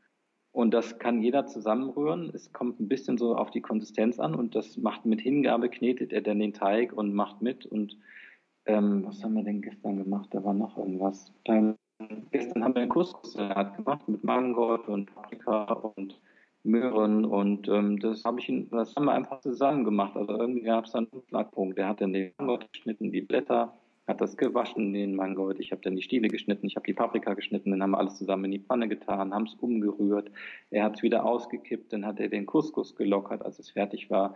Dann haben wir Gewürze dran gemacht, ich habe die in der Pfanne geröstet und er hat den Mörser entdeckt und äh, konnte da so ein bisschen drauf rumhacken, äh, drauf rummörsern. Eine ganz tolle Tätigkeit, das Mörsern. Ne? Und dann denke mhm. ich, das Mörsern, was für eine tolle Sache eigentlich. Man äh, nimmt eine Pfanne, macht die Gewürze heiß und nimmt sich ein bisschen Zeit und guckt, dass man die Gewürze fein kriegt und veredelt nochmal das Gericht, das man gekocht hat. Mhm. Und äh, aus diesen Alltagsszenen heraus denke ich, da gibt es so viel an Qualität in den ganz einfachen Dingen, wie eben Mörsern. Und da mhm. ist man witzigerweise wieder ganz nah beim Zen, weil ja. das eine unheimliche Befriedigung Befriedigung verschafft und ein Glücksgefühl, wenn man einfach die Möglichkeit hat, sich nur aufs Mörsern zu konzentrieren. Also geht es im Endeffekt dann auch wieder darum, dass man versucht mit Geschick und ja immer wieder üben, es immer wieder probieren, die Kinder einbindet und auch schaut, was ihnen Spaß macht, an welcher ja. Stelle man sie ja vielleicht auch locken und gewinnen kann für das fürs gemeinsame Kochen oder zumindest fürs Dabeisein in der Küche. Das kann ja auch schon was sein, zu schauen, zu gucken, zu riechen. Ja. Ähm, haben Sie noch irgendwelche Tricks oder Erfahrungen, was man beachten kann, wenn man Kinder ins Kochen einbindet? Ja, keine Erwartungen haben. Das ist alles andere ist zweitrangig, aber haben Sie keine Erwartung, dass irgendwas Bestimmtes erreicht werden soll, außer Sie, Ihr Kind ist satt. ähm, nee, also ich, also das erlebe ich auch im Alltag. Ähm, die schönsten Tage verbringen wir, wenn wir Erwartung, wenn ich erwartungsfrei durch den Tag gehe. Schön, ja. Was allerdings auch wiederum eine Übung ist, die nicht immer ganz leicht ist, weil wir alle, also ich auch, vom Perfektionismus gesegnet bin. Mhm. ähm, genau, gestern zum Beispiel hat der, mein Sohn dann das, die Gewürzkiste ausgeräumt. Das ist so eine Normkiste, so eine relativ groß, große, hat alle möglichen Töpfchen aufgemacht, dran gerochen. Das, das erfreut mich natürlich, wenn ihn das interessiert, die Senfsamen und warum die einen gelb und die anderen braun sind oder schwarz. Und dann hat er irgendwann die Vanille entdeckt ähm, und hat die aufgemacht und hatte plötzlich so Vanillesprenkeln im Gesicht. Dann habe ich ihm, wollte er das probieren, dann habe ich ihm ein kleines Stückchen abgeschnitten und dann habe ich ihm gesagt, das schmeckt so ein bisschen lederig. Und dann hat er, wollte es unbedingt essen und hat es in den Mund genommen und hat dann so eine Viertelstunde darauf rumgekaut und hat dann gesagt, ich möchte mehr. Und dann habe ich gesagt, oh, das ist ein teures Gewürz und so, aber das ist eigentlich wunderbar. Hier kriegst du noch ein Stück und so. Und also mhm drei Stückchen Vanille pur gegessen und dann dachte ich, das sind einfach Geschmackserfahrungen und Erlebnisse. Äh, das ist doch eigentlich das, was wir uns wünschen. Mhm. Das passiert einfach. Das kann man nicht planen, das kann man nicht als Tipp weitergeben. Bitte geben Sie Ihrem Kind jetzt dreimal täglich Vanille oder halten Sie ihm das Röhrchen unter die Nase. Das ist das. Ne?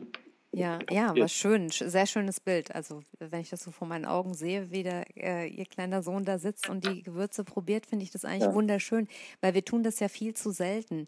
Ähm, mich hat es spontan an ein Kinderbuch erinnert. Ich weiß nicht, ob Sie das kennen. Das heißt Sultan und Kotzbrocken. Ähm, ein ganz hervorragendes Buch, wo der, der Sultan, der eigentlich immer nur oben auf seinem Kissenberg sitzt und unglaublich äh, wenig Erfahrung von der Welt hat, äh, einen sehr, sehr einfachen Menschen in sein Haus holt und der ihm unter anderem in einem Kapitel das Schmecken beibringt. Ne? Mhm. Also der Sultan hat nie was anderes gegessen als, ich glaube, saure Eselsmilch oder sowas. Ja? Äh, und findet das auch das schönste Gericht, das es gibt. Und die beiden gehen dann in die Küche und und probieren Dinge. Mhm. Und ähm, das finde ich in der Tat eben auch so wichtig, dass man Kinder probieren lässt. Das ja. machen wir viel zu selten. Ne? Einfach, wie schmeckt denn Zucker pur? Wie schmeckt Salz pur? Ja. ja? Wie schmeckt ja. Mehl? Ja, es ist ja alles nicht gefährlich, aber es ist eine sinnliche Erfahrung. Und dann vielleicht auch so wie der Sultan, der kommt äh, am Ende zum Schluss, dass eben die saurer vergorene Eselsmilch das Schönste ist, was er je gegessen hat, trotz allem. Aber er hat eben mal ein bisschen geschmeckt ne? und hat das von der Welt kennengelernt. Ja. Sehr schön. Ähm, ich würde gerne noch mal ein bisschen genauer über Sen und Sellerie sprechen. Könnten Sie unseren Hörern mal erzählen, wie das Buch überhaupt entstanden ist? Also was war die Intention und wie haben Sie es, ähm, wie haben Sie es dann realisiert? Ähm, es war, ich hatte irgendwann, also ich habe gute Rückmeldung auf meine Doktorarbeit gekriegt und irgendwie war mein Gefühl und auch das Gefühl von anderen Lesern, äh, da steckt noch so viel Potenzial drin und es wäre schade, das nicht das Ganze, was ich da zusammengesammelt habe, das nicht auch hier äh, noch zu verbreiten und den Leuten verfügbar zu machen. Und dann hatte ich äh, ein großes Buch im Kopf mit tollen Fotos, Rezepten und tollen Texten. Und ähm, dann habe ich Verlage angesprochen und manche haben gesagt, super Buch, würden wir sofort kaufen, aber machen tun wir es nicht. Mhm. Und äh, dann war ich, äh, habe ich zum ersten Mal den Urs Hunziger vom AT Verlag angesprochen, habe ihm das vorgestellt und er hat sich das durch den Kopf gehen lassen, hat dann irgendwann gesagt, nee, das ist es noch nicht. Und dann habe ich ein kleines Büchlein geschrieben, das heißt Kaiseki, das ist sozusagen der Auszug aus der Doktorarbeit, wenn es jetzt um diese japanische Hochküche, dieses Kaiseki geht.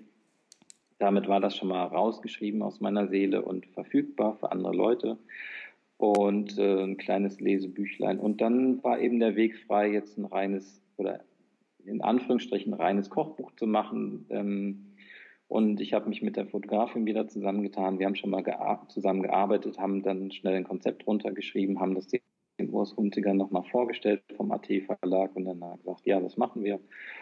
Und äh, so mh, hm, kam dann dieses Kochbuch ins Rollen. Und ähm, ja, und ich wollte das Kochbuch als Gelegenheit nutzen, auch ein bisschen, da Kochen ja Philosophie ist in Japan, auch ein bisschen Philosophie und äh, Kultur darüber mit einzuführen und uns damit vertraut zu machen. Mhm.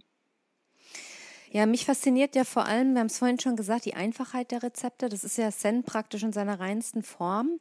Und äh, da ich selber auch Rezepte mag, die ohne so viel Shishi auskommen, ich finde es einfach spannender, wenn man rausfindet, wie eine Zutat, zum Beispiel ein Gemüse oder ein Obst, vielleicht aber auch ein bestimmter Käse oder ein Joghurt schmeckt, um mir dann zu überlegen, was diesen Geschmack vielleicht vertiefen oder auch ergänzen könnte. Das ist auch so ein bisschen meine Philosophie. Oft ist es dann ja nicht mehr als vielleicht ein bisschen Salz, ein schöner Pfeffer, ein hochwertiges Olivenöl oder ein ja. bestimmtes Gewürz. Bei Ihnen sind es dann ganz oft japanische Zutaten. Erste Frage, warum? Zweite Frage, machen diese japanischen Zutaten dann in Ihren Augen auch den einzigartigen Geschmack, das Besondere der Gerichte aus? Tja, das mag jeder selbst ergründen, wenn er die Rezepte nachkocht. das, ähm, was mir wichtig ist zu zeigen, dass es am anderen Ende der Welt eine Umgangsweise gibt mit Gemüsen. Ähm, das sieht man insbesondere in der Zen-Küche, dass das nicht, wie es manchmal in der veganen Welt bei uns der Trend war, dass es der Form nach, was weiß ich, Bioland, Demeter-Gemüse oder Biogemüse ist, dass man verkocht, aber das dann verkocht eben auch auf dem Teller landet als Mampf und Pump. Mhm sondern dass man den Dingen dann auch gerecht wird, wenn man ihre Form und äh, Farbe noch heraushebt und den Geschmack sehr fein, also den feinen Geschmack auch noch hervorholt. Also das fand ich faszinierend, dass es eine Küche gibt, die sagt, es steckt so viel Schönes in der Karotte und das möchten wir bitte auch nicht hinten vorlassen, sondern das Gericht ist dann gelungen, wenn man die Schönheit auch sieht. Mhm. Und das war so der An Ansatzpunkt. Und die japanische Küche hat dafür eben geschmackshebende, äh, natürliche Geschmacksverstärker ähm, das ist vor allen Dingen eine Kombo, eine bestimmte Algenart, äh, die sehr viel natürliches Glutamat enthält, in Kombination mit Sojasauce zum Beispiel oder mit Miso oder Miso für sich alleine oder auch eine gute Sojasauce für sich alleine haben schon geschmacksverstärkende Eigenschaften, die aber in der japanischen Küche genau dafür dienen, dass sie das Gemüse wie auf eine Art Bühne heben und den Eigengeschmack noch hervorheben. Mhm. Also die ummanteln und rahmen das und machen das noch ein bisschen schöner und fülliger. Mhm. Das ist eigentlich schon alles und deshalb sind eben diese, diese, ähm, diese Dinge sind eben für mich essentiell, um diese japanische Art des äh, Kochens kennenzulernen. Und das Tolle ist, das funktioniert dadurch fettfrei, weitestgehend.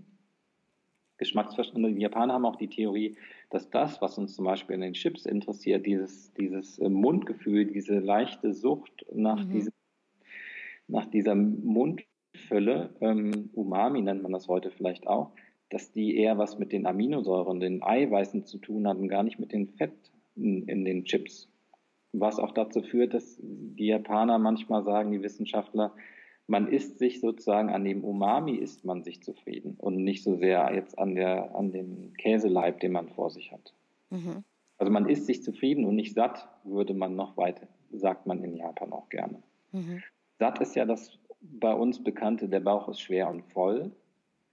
Und zufrieden ist eher was Leichtes. Da man füllt, sagt man in Japan den Bauch nur zu 80 Prozent und ähm, ähm, hat, es stellt sich eine gewisse seelische Befriedigung ein. Und die, würde ich sagen, entsteht über den Gedanken des Umami. Und das wollte ich einfach zeigen. Das war das eine, was ich zeigen wollte, wie toll man mit diesen Dingen kochen kann, äh, Miso, Sojasauce und so weiter und so fort, äh, wenn man sie in guter Qualität verfügbar hat, aber gleichzeitig auch festzustellen, dass die heimische Möhre eine wunderbare Qualität haben kann, wenn man denn auf Qualität achtet und wenn man ein paar Fragen hat. Und dass man jetzt auch nicht unbedingt die Avocado aus Südamerika braucht oder ähm, die Ananas oder so, sondern dass man in den heimischen Gemüsen schon unheimlicher Wert stecken kann, der einen auch sehr zufrieden macht. Wir müssen unsere Esskultur nicht umkrempeln. Wir brauchen vielleicht nur einen anderen Blick auf die Dinge, die wir eh schon haben was mich aus dem Thema Zufriedenheit führt, wenn man sagen kann, auch mit mir selber bin ich vielleicht zufrieden, wenn ich nur leicht den Blick ändere und nicht drauf gucke, was mir noch fehlt zu den 100 Prozent, sondern wow, ich habe schon 83 Prozent. Ja, schön, genau. Also jetzt haben Sie die gute Qualität der Zutaten angesprochen. Das bringt mich zu meiner nächsten Frage. Wie kommt man denn an gute Qualität bei japanischen Zutaten? Haben Sie da einen Tipp für uns? Worauf sollte man achten und wo kauft man das ein?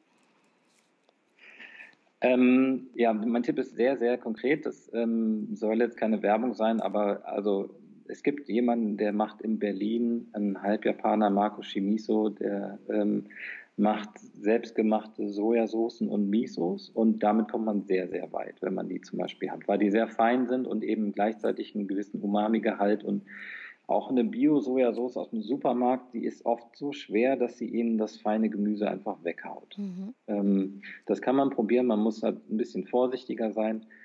Ähm, und ähm, Kombu kann man entweder aus Japan beziehen oder man kriegt es auch ganz normal im Asialaden, der kommt ja aus Korea oder aus China. In Japan kommt er auch manchmal oder oft aus China, also das ist eigentlich unerheblich. Und äh, das war es eigentlich schon. Sie brauchen so ein paar, eben Kombo ist nicht schlecht, muss aber auch nicht sein. Sojasauce, Miso, Sake vielleicht, vielleicht noch äh, Mirin, einen Reiswein und das ist es eigentlich auch schon. Dann können Sie alles kochen, was Ihnen vor die Finger kommt. Das ganze Jahr können Sie durchkochen und sie heben immer den Eigengeschmack der Dinge. Man könnte denken, wie langweilig, immer dieselben Gewürzzutaten, aber darum geht es gar nicht. Es geht mhm. ja darum, das zu essen, was gerade Saison hat. Und, ja, äh, vielleicht auch mal ein Beispiel zu geben. Ich habe jetzt hier vor mir gerade die Seite 174 ist es, Wirsing und Haselnüsse. Ja. Ein Gericht, das wirklich nur aus Wirsing und Haselnüsse, also zwei Dinge, die jetzt gerade in die Saison kommen bei uns. Und dann kommt dazu Zitrone, Öl, wir haben Sake, Mirin und helle Sojasauce. Ja. Also ne, wieder eine ganz, ganz spannende Kombination mit dem, was da ist, was wir sowieso jetzt gerade günstig auf dem Wochenmarkt bekommen und ja. dann diesen Zutaten, wie Sie sagen. Ich würde gerne noch mal hören, Marco Chimiso, habe ich das richtig verstanden? Ja. Wie finden wir ihn? Mimi Ferments heißt, das heißt sein Unternehmen. Das sitzt in Berlin, in Moabit. Er hat eine Website und äh, soweit ich weiß, kann man darüber auch, also ich bestelle immer bei mhm. ihm. Dann werde ich da gucken und werde den Link auch in die Shownote stellen. Das ist ein super guter Tipp. Ja. Ja, vielleicht, ich habe gerade schon mal ein Beispiel genannt. Ich möchte den Hörern gerne noch ein paar Beispiele geben für diese Einfachheit der Gerichte. Was mir zum Beispiel so aufgefallen ist, neben dem Wirsing-Gericht, über das wir eben schon gesprochen haben, gibt es zum Beispiel Mandelblättchen Tofu.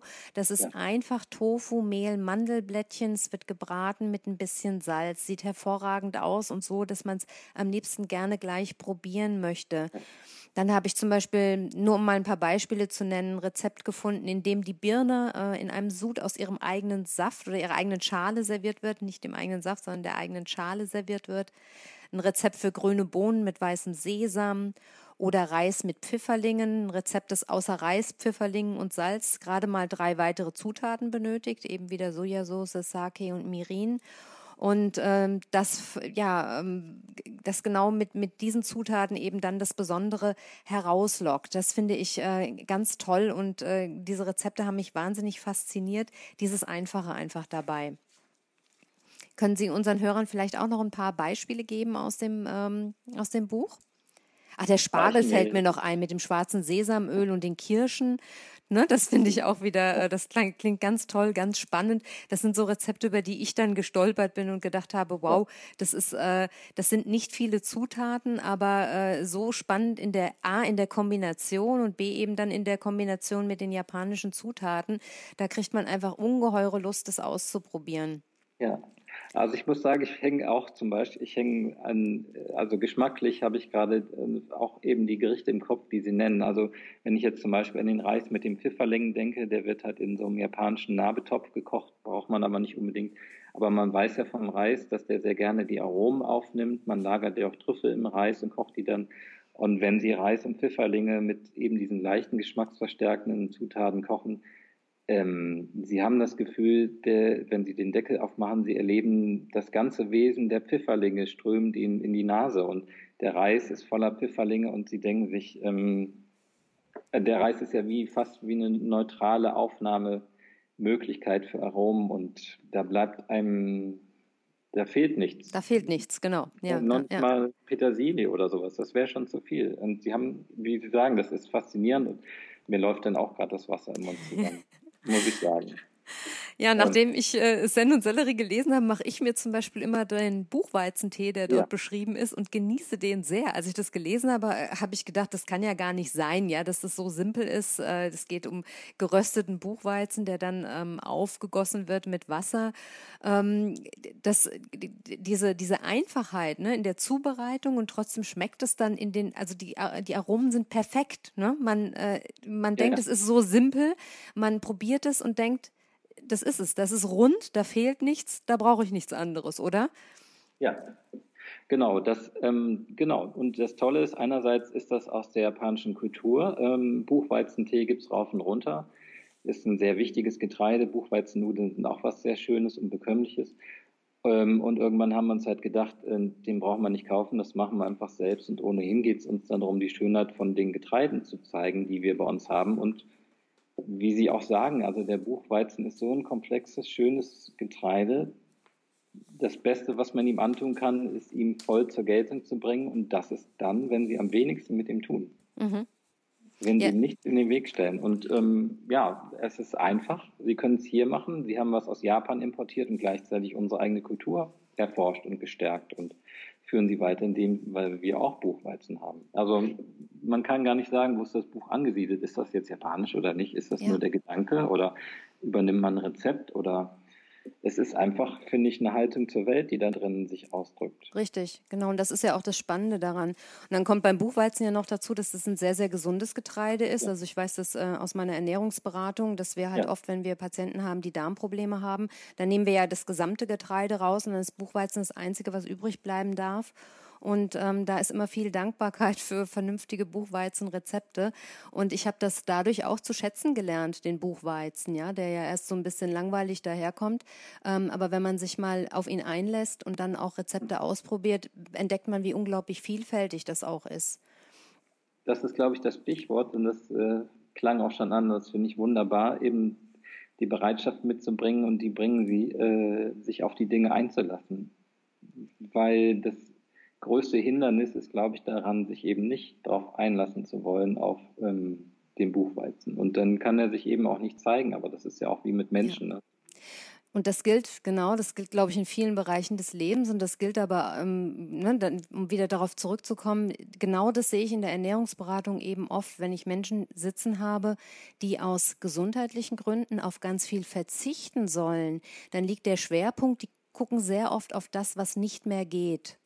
Und ich habe es mir zur Angewohnheit gemacht, ich habe eine Positive und eine Negativliste geschrieben und zeige immer erstmal die Negativliste, ja, dann werden die Gesichter lang, was man alles nicht darf. Und dann drehe ich das Blatt um und habe eine ganz lange Positivliste. Und wenn es mir dann gelingt, ähm, dem Klienten auch den Spaß daran zu vermitteln, mal auszuprobieren und diese Liste wirklich an den Kühlschrank zu hängen, so sage ich es immer, und einen Textmarker zu nehmen und alles, was da drauf steht, mal auszuprobieren, mit dem Ziel, dass irgendwann alles angemarkert ist, dann ist das eine Erfahrung, die auch in meiner persönlichen Erfahrung, es ist ja nicht so, dass ich da jetzt nur Dinge vermittle, die ich nicht kenne, sondern äh, auch für mich gilt es. Ich merke das auch manchmal, dass ich sehr einseitig werde, dass ich das Gefühl habe, bei uns ist immer dasselbe auf dem Teller. Dann drücke mhm. ich mir die, die Liste selber aus, gerade die Gemüseliste, und versuche mal wieder zu jedem eine Idee zu haben oder ein Rezept zu finden und neue Dinge kennenzulernen. Und ich, ich persönlich finde, dass man, wenn man vom Mangel weggeht und von diesem Mangel denken, was geht alles nicht, was darf ich nicht, sondern was habe ich für eine Fülle und guckt, was man mit dieser Fülle wie in einem Baukasten einfach Schönes machen kann, dann ist man äh, auf der Habenseite des Lebens. Ne? Ja, super. Ja, finde ich auch. Kann ich nur untersch unterschreiben. Ja. Mögen Sie unseren Hörern denn noch erzählen, wie man den perfekten Reis zubereitet? Nee, das weiß ich nicht. ich weiß, wie ich Reis zubereite, den ich gerne esse. Das kann ich gerne erzählen. Sehr gern, ja. Dazu äh, wiegen Sie sich Reis ab, so viel wie Sie gerne essen wollen. Also fürs Kochbuch habe ich immer 110, 140 Gramm Reis genommen. Ähm, das hat in dem Fall gereicht, weil wir auch viele kleine Gemüsegerichte dabei hatten. Dann wird er gewaschen. Ähm, eine Freundin hat mir damals bei der Kochbucherstellung gesagt, dass äh, bei der sechs, sieben Mal gewaschen werden soll, bis das schön klar ist, das Wasser. Das macht sowieso keiner, das schreibt man immer so schnell in Kochbüchern, aber das lohnt sich tatsächlich. Aber auch hier würde ich sagen, nicht übertreiben. Also wenn Sie das Gefühl haben, das Wasser ist einigermaßen klar, kippen Sie es ab. Sie müssen es halt den Reis mit Wasser auffüllen in einem Topf, durchwaschen, abschütten das Wasser, bis es eben klar bleibt und die Trübstoffe weg sind. Dann ähm, kippen Sie den Reis in ein Sieb zum Beispiel und lassen alles Wasser abtropfen und ähm, dann tun Sie ihn auf eine Waage, am besten schon in dem Topf, in dem Sie ihn kochen wollen, ähm, wiegen den aus und kippen dann nochmal 110 Prozent Wasser drauf, nachdem der ungefähr eine halbe Stunde äh, das Wasser aufgesogen hat, was er vom Abtropfen noch hatte. Und dann setzen Sie ihn auf, schalten die Flamme auf mittlere Temperatur, äh, setzen auf jeden Fall einen Deckel auf den Topf und fangen den an zu kochen. Und, ähm, ohne Salz? Dann, ohne Salz, ja. Mhm. Also japanischer Reis, es gibt verschiedene Varianten, aber die Grundform ist ungesalzen. Da zum Beispiel die eingelegten Gemüse sehr salzig sind, manche Fische mit Salz konserviert wurden, das braucht man in dem Fall nicht. Mhm. Das gleicht sich dann aus. Oder die Umeboshi, die Salz, Salzaprikose, ist zum Beispiel auch eben sehr salzig. Und, mhm. Genau. Und dann, wenn er das erste Mal kocht, dann schalten die die Temperatur runter auf ganz kleine, so klein wie möglich und dann lassen die ihn einfach ein bisschen vor sich hinziehen und blubbern. Und dann kommt es darauf an, dass sie den Punkt erwischen, wo das Wasser vom Reis aufgenommen wurde und wo der so leicht anfängt zu schmurgeln. Der soll nicht anbrennen, aber das ganze Wasser sollte aufgenommen sein. Da müssen Sie, da die Japaner sagen, den Topfdeckel darf man nicht heben, müssen Sie ein bisschen hinhören, wann mhm. das Geräusch da ist. Dann schalten Sie den Herd aus und ziehen den Reistopf zur Seite und lassen ihn noch eine Viertelstunde quellen und dann lockern Sie ihn vorsichtig, ähm, zum Beispiel mit, einer Gummi, mit einem Gummischaber, ähm, das Volumen unter den Reis kommt und der schön körnig wird und dann ist er auch schon fertig. Mhm. Klingt wunderbar. Ich werde das Rezept, ich habe jetzt hier schon fleißig mitgeschrieben, auch nochmal in die Shownotes geben. Ja. Und äh, genau, dann können wir alle mal üben, den perfekten Reis zu machen. Und wie Sie gesagt haben, perfekt wird er sowieso nie und ähm, er ist meistens schon zu 80 Prozent gut. Ja. Und äh, dann dürfen wir daran feilen, wie er, oder sagen wir so, wir dürfen erfahren, wie er jeden Tag anders schmeckt und uns mal besser und mal nicht so gut gelingt, wie das im genau. Leben so ist. Ne? Und Sie werden wahrscheinlich auch erfahren, wie Sie immer mehr an die 100 Prozent ranrücken und gleichzeitig immer auch sie nie erreichen. Genau. Ja, Ende September ist ja Ihr neues Buch Lob des Unscheinbaren erschienen und das trägt den Untertitel über die verborgene Weisheit und Schönheit unseres alltäglichen Essens. Ja. Und das ist ja, ich durf, ähm, das ist ja jetzt wieder kein Kochbuch, sondern eher ein sehr, sehr philosophisches Buch über das Kochen und Essen, oder? Können Sie ein bisschen beschreiben, worum es hier geht? Ja, es geht genau darum, um das, worüber wir auch schon bei Zen und Sellerie gesprochen haben. Das ist der nächste Schritt, der danach kommt. Also noch einen Schritt weiter in unsere eigene Esskultur und einfach zu gucken, ähm, wenn wir darüber lamentieren, dass uns das Essen zu langweilig ist oder dass die Brotkultur uns verloren geht oder, oder, oder, ähm, dass man einfach mal guckt, was haben wir denn? Genau ihre Haben-Seite anschaut. Mhm ähm, was ist die, denn die Qualität im Schweinefleisch? Und dazu erzähle ich die Geschichte von einem Projekt, äh, äh, ein nachhaltiges Schwein habe ich mal in einer Arbeitsstelle großgezogen, in einem Nachhaltigkeitsinstitut. Und da ging es darum, das so achtsam zu behandeln, wie es geht und äh, zu gucken, ob diese Achtsamkeit und diese besondere Qualität dieses Schweins auch für die Esser verfügbar wird, denn es wurde eine Konferenz geschlachtet, wo 150 Leute aus der Lebensmittelbranche zusammenkamen äh, die teilweise auch, weil sie recht große Unternehmen waren, täglich mit Schweinen zu tun haben. Und jemand sagte auch zu mir, was Malte, du servierst uns jetzt ja Schweinefleisch auf so einer besonderen Konferenz, was soll denn das? Und dann habe ich gesagt, probier doch mal. Und am Ende kam er an und hat gemeint, ja, ich habe es jetzt verstanden. Äh, das war wirklich sehr beeindruckend, wie was in einem Schwein alles drinstecken kann, weil es eben ein Lebewesen ist und weil es auf die Art und Weise ankommt, mit dem wir dem, mit dem Schwein umgehen. Mhm. Oder wenn jemand lamentiert und sagt, die Brotkultur, unsere, wir sind dem Untergang geweiht, es gibt nur noch Billigbäcker und so weiter und so fort. Da würde ich sagen, im selben Moment gibt es einen ganz klaren Gegentrend zum High-End-Brot. Ja. Das sieht man insbesondere in den großen Städten. Und interessanterweise war es der Verleger, auch wieder der Herr Urs Hunziger vom AT-Verlag, der mir irgendwann gesagt hat, ähm, Alte, es ist so bei uns im Ort äh, in der Schweiz, da gibt es keinen vernünftigen Bäcker. Wir haben einfach angefangen, selber zu backen. Mhm. Finde ich wunderbar. Beispiel Reis kochen, um ein gutes Brot zu bekommen, das einem selber persönlich gefällt, das geht relativ schnell. Mhm. Dazu braucht man nicht viel und äh, man braucht einen Topf mit Deckel. Es wird auch kurz beschrieben, wie das Rezept funktioniert. Und es kann so viel Befriedigung bringen und ähm, ja, da ist es eher der Impuls, aus, aus, dem Lamento rauszukommen und einfach zu gucken, was haben wir denn an schönen Dingen. Mhm. Aus dem Schwein ist eine ganz tolle Leberwurst geworden, eine, wie ich sie noch nie gegessen habe, äh, weil sie irgendwie, ich finde, sie hatte was Spirituelles. Ich hatte meine Finger da nicht drin. Ich habe einfach nur zugeguckt. Und es war eine ganz besondere Qualität, die wir dann alle im Institut sehr gewertschätzt haben und gerne gegessen haben. Und ähm, ja, so geht es zum Beispiel auch um den Sparschäler. Ähm, und ich unternehme einfach eine kleine Reise durch die eigene Kultur und versuche die Leute so ein bisschen zu entfremden und gleichzeitig ihnen zu zeigen, äh, was wir alles Tolles haben. Mhm. Also sehr eine philosophische Herangehensweise eigentlich an unsere Küche.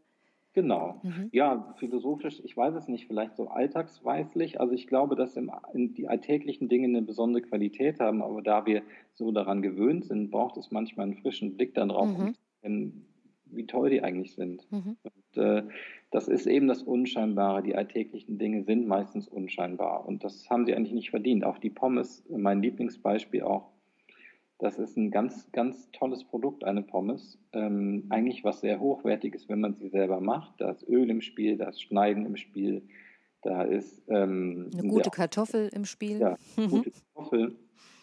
Ähm, es ist ein tolles Verhältnis von Kruste zum Inhalt. Es ist eigentlich auch ein langsames Essen, wenn man jede Pommes einzeln in die Hand nimmt und durch die Mayonnaise fährt. Eine Mayonnaise ist ein sehr, sehr hochkulturelles Produkt, die erstmal herzustellen aus Ei und Öl. Eine Illusion ist jetzt nicht jeder Kultur gegeben worden.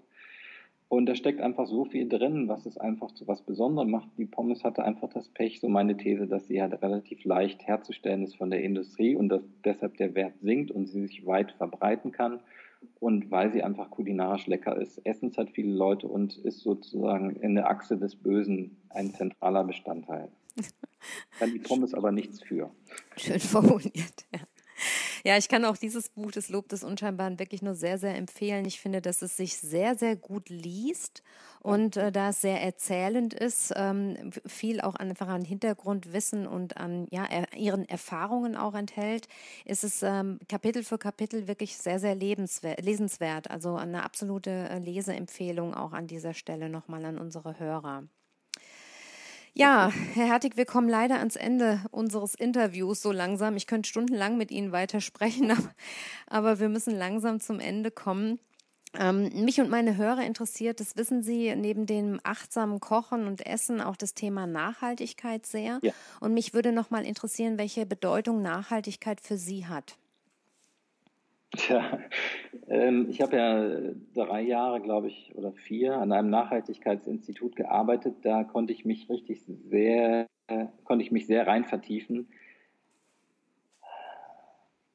Also ich glaube, es gibt nochmal, das war für den B2B, das Institut war im B2B-Bereich äh, unterwegs und es ging um Standards und ähm, wie zwischen Produzenten und zum Beispiel Handelsketten Nachhaltigkeit kommuniziert wird und erfasst wird und auch nach außen an den Verbraucher kommuniziert wird und so weiter und so fort. Das kriegt was relativ Technisches. Und Nachhaltigkeit in der Hinsicht unterläuft sehr, sehr oft unser normales Alltagsverständnis.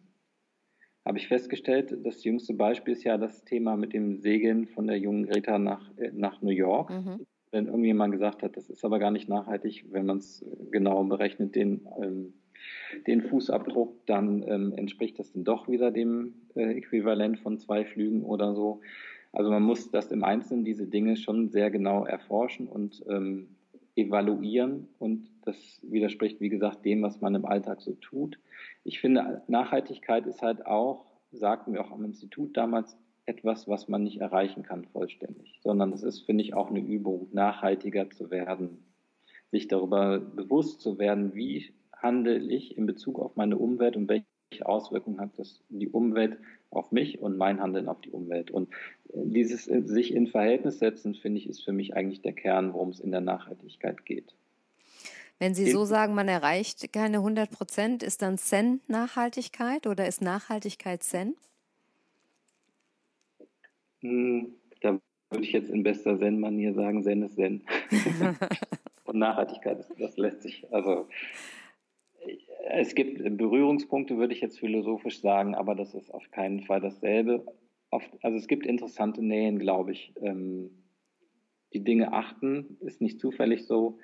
Ähm, dafür, für das, was sie sind. Ähm, Nachhaltigkeit basiert ja auch darauf, zukunftsperspektivisch zu handeln und die Dinge zu erhalten, äh, gut mit den Dingen umzugehen, dass sie uns erhalten bleiben. Wir haben immer auch die Möglichkeit, da zu sagen, was wollen wir denn erhalten, was wollen wir nicht erhalten. Scheinbar wollen wir den Regenwald im Moment nicht so sehr behalten. Hm. Äh, obwohl auf der anderen Seite die Leute sagen, wir hätten ihn denn doch ganz gerne, aber im Moment sieht es nicht so gut aus. Ähm, da hat der Sender andere Haltung. Ich, ich glaube, wir haben da schon eine gewisse Handlungskompetenz, derer werden wir uns bewusst und wollen es gleichzeitig nicht wissen, weil das so ein Thema ist, das uns so quer liegt zu dem, wie wir aufgewachsen sind, Ost, West, äh, links, rechts und so weiter und so fort. Kommt da so ein Thema mit, wie, wie sollen unsere Kinder mal leben oder unsere Enkel und so. Mhm. Das ist schon ein sehr komplexes Thema mhm. und auf der anderen Seite auch ganz einfach. Ähm, schwer zu sagen. Ja. Jetzt haben Sie ja einen Sohn. Wie leben Sie, wie leben Sie denn privat das Thema Nachhaltigkeit? Worauf achten Sie? Ähm, viel mit dem Fahrrad fahren. Ähm, aber das ist eigentlich, hm, also wir sind, wir gucken schon, also Bio ist jetzt zum Beispiel nicht unbedingt nachhaltig. Ne? Das kommt darauf an, zum Beispiel, ob der Biobauer ein gutes äh, Kühlhaus hat, das funktioniert oder eins, das schrammelt und viel verbraucht. Ne? Mhm. Da muss man einfach hingucken. Aber ich finde es einfach wichtig, dass wir ähm, Chemikalien weitestgehend vermeiden, wenn es zum Beispiel um unser Essen geht, aber auch alles das, was wir tragen, an Kleidung oder an Kosmetik oder an ähm, womit wir in Berührung kommen. Und ähm, das ist etwas, worauf wir achten. Ähm, ich finde es gut, zum Beispiel, wir kriegen unser Gemüse von einer Solavi, ähm, die im Demeter-Stil anbaut. Das heißt, sie fördert eine Kreislaufwirtschaft. Das heißt, es ist ein in sich geschlossenes System, wo auch nicht so viel hinzugefügt werden muss von außen. Und das finde ich zum Beispiel gut. Es funktioniert genau für den Raum, wo wir leben. Suche ich die Dinge aus der näheren Umgebung, die uns nähren. Es gibt aber auch mal Zitronen oder äh, wir machen auch mal eine Reise oder sowas. Da würde ich, das würde ich jetzt wiederum auch nicht einschränken. Also es ist halt, finde ich, ein äh, Nahrung ist eines der wichtigsten Dinge, würde ich erstmal sagen. Und natürlich Energie. Ähm, ist ein zweites wichtiges Thema und ähm, tja, ich kann es im Moment nur so allgemein lassen. Ja, das ist ja, ich finde es gar nicht so allgemein, es ist schon relativ konkret. Herr Hertig, ich frage meine Interviewgäste am Ende des Interviews immer gern nach einem persönlichen Statement, das ihre Philosophie oder ihre Botschaft, ihren Appell in einem Satz zusammenfasst. Und einen Philosophen das zu fragen, hat natürlich einen ganz besonderen Reiz. Also, wie ist Ihre Botschaft in Kurzform? Nehmen wir es so, wie es ist. Oh. ähm, und ganz zum Schluss, und das finde ich jetzt eigentlich auch nochmal besonders spannend, würde ich Sie gerne neben Ihren eigenen wunderbaren Büchern, die ich unseren Hörern auch unbedingt nochmal von Herzen empfehlen möchte an dieser Stelle, nach einem Buchtipp fragen wollen. Gibt es etwas, das Sie uns empfehlen können? Ich kann Ihnen nur sagen, was ich aktuell lese, nämlich ich lese gerade Krimis aus dem Perigord, weil uns gerade persönlich familiär diese Gegend beschäftigt. Und nach langen Jahren habe ich zum ersten Mal wieder einen Krimi in der Hand mit einer Figur, die tatsächlich klassisch heroisch ist. Äh, der Inspektor oder Polizist Bruno ist da die Hauptfigur.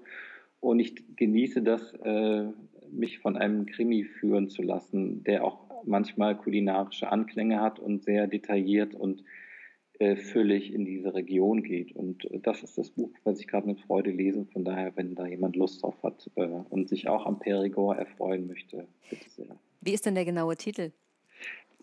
Das weiß ich da gar nicht. Äh, irgendwas mit ähm, Ich weiß sogar den, also mir steht jetzt auf dem falschen Fuß. Ist überhaupt kein Problem. Wir können das ja im Nachhinein noch klären und dann setze ich das einfach nochmal in die Show Notes. Äh, denn wenn wir schon den schönen Tipp von Ihnen haben, dann schreiben wir natürlich gerne auch unseren Hörern nochmal dazu, äh, ja. welches Buch das genau ist. Aber das klären wir beide dann in sollte, Ruhe. Ja. Äh, klären lassen, weil das ist ein absoluter Bestseller-Autor, ein schottischer, ich glaube, der heißt Walker, Michael Walker, ich weiß nicht. Äh, Walker heißt er mit Nachnamen. Wir finden es raus. das finden wir raus. Ja, Herr Hertig, dann danke ich Ihnen ganz, ganz herzlich für dieses wunderbare Interview. Das war herrlich, mit Ihnen zu plaudern. Und wie gesagt, ich könnte das jetzt eigentlich stundenlang fortsetzen. Ich hoffe sehr, dass wir bei einem Ihrer nächsten Buch oder Lebensprojekte das Ganze nochmal fortsetzen können und ich Sie nochmal zu Gast in meinem Podcast haben werde.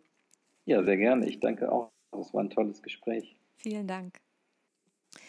Ja, das war mein Interview mit Dr. Malte Hertig. Und vermutlich geht es dir so wie mir und du hättest ihm gerne noch eine Weile zugehört. Aber leider hat er noch andere Termine und die anderthalb Stunden sind ja auch wirklich wie im Flug vergangen.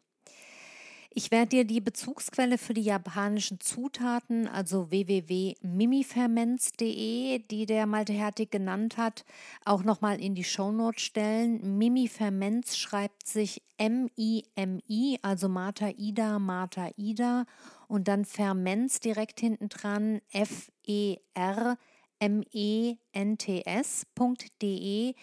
Ähm, wie gesagt, das stelle ich auch nochmal in die Show Notes. Ähm, Mimi Ferments ist eine sehr minimalistische Website. Äh, du kannst dort auch nicht direkt bestellen. Ich habe mir das schon mal angesehen, sondern das Ganze funktioniert per Mail. Und da ich selber noch nie dort bestellt habe, kann ich dir das genaue Prozedere jetzt im Moment auch nicht nennen. Ich habe da auch jetzt mal einfach eine E-Mail-Anfrage hingeschickt und so kannst du es ja eventuell dann auch handhaben. Ähm, in den Folgennotizen findest du dann auch die Details zu den besprochenen Büchern und natürlich auch die Infos zum Krimi-Buchtipp von Malte Hertig. Außerdem hat mir Hertig gestattet, das Rezept für den Buchweizentee, über den ich im Interview spreche, hier nochmal zu nennen.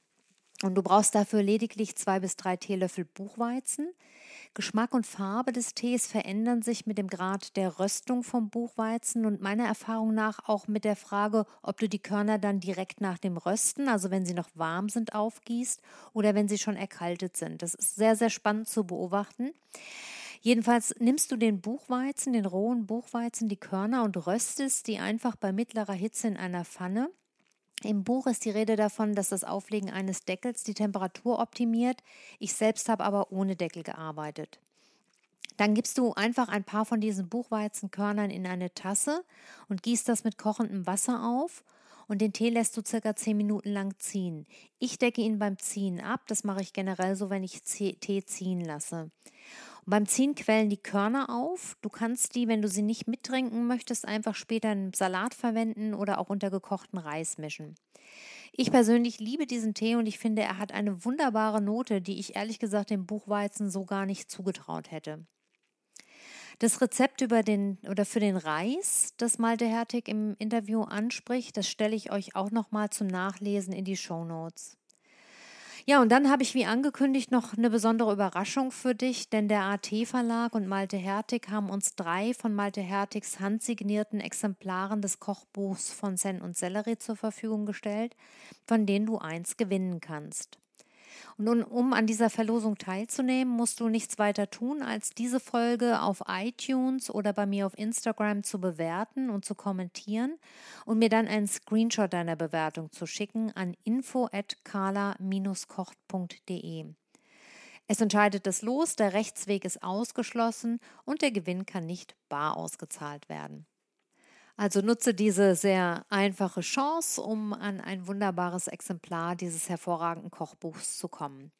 Wie gesagt, einfach eine Bewertung, am besten auf iTunes, da ist sie am besten aufgehoben, abgeben, Screenshot an info@carlakoch.de und schon wanderst du ins Lostöpfchen. Ich freue mich auf alle eure Nachrichten. Ja, und in diesem Sinne wünsche ich euch eine gute Zeit, alles Liebe, eure Carla.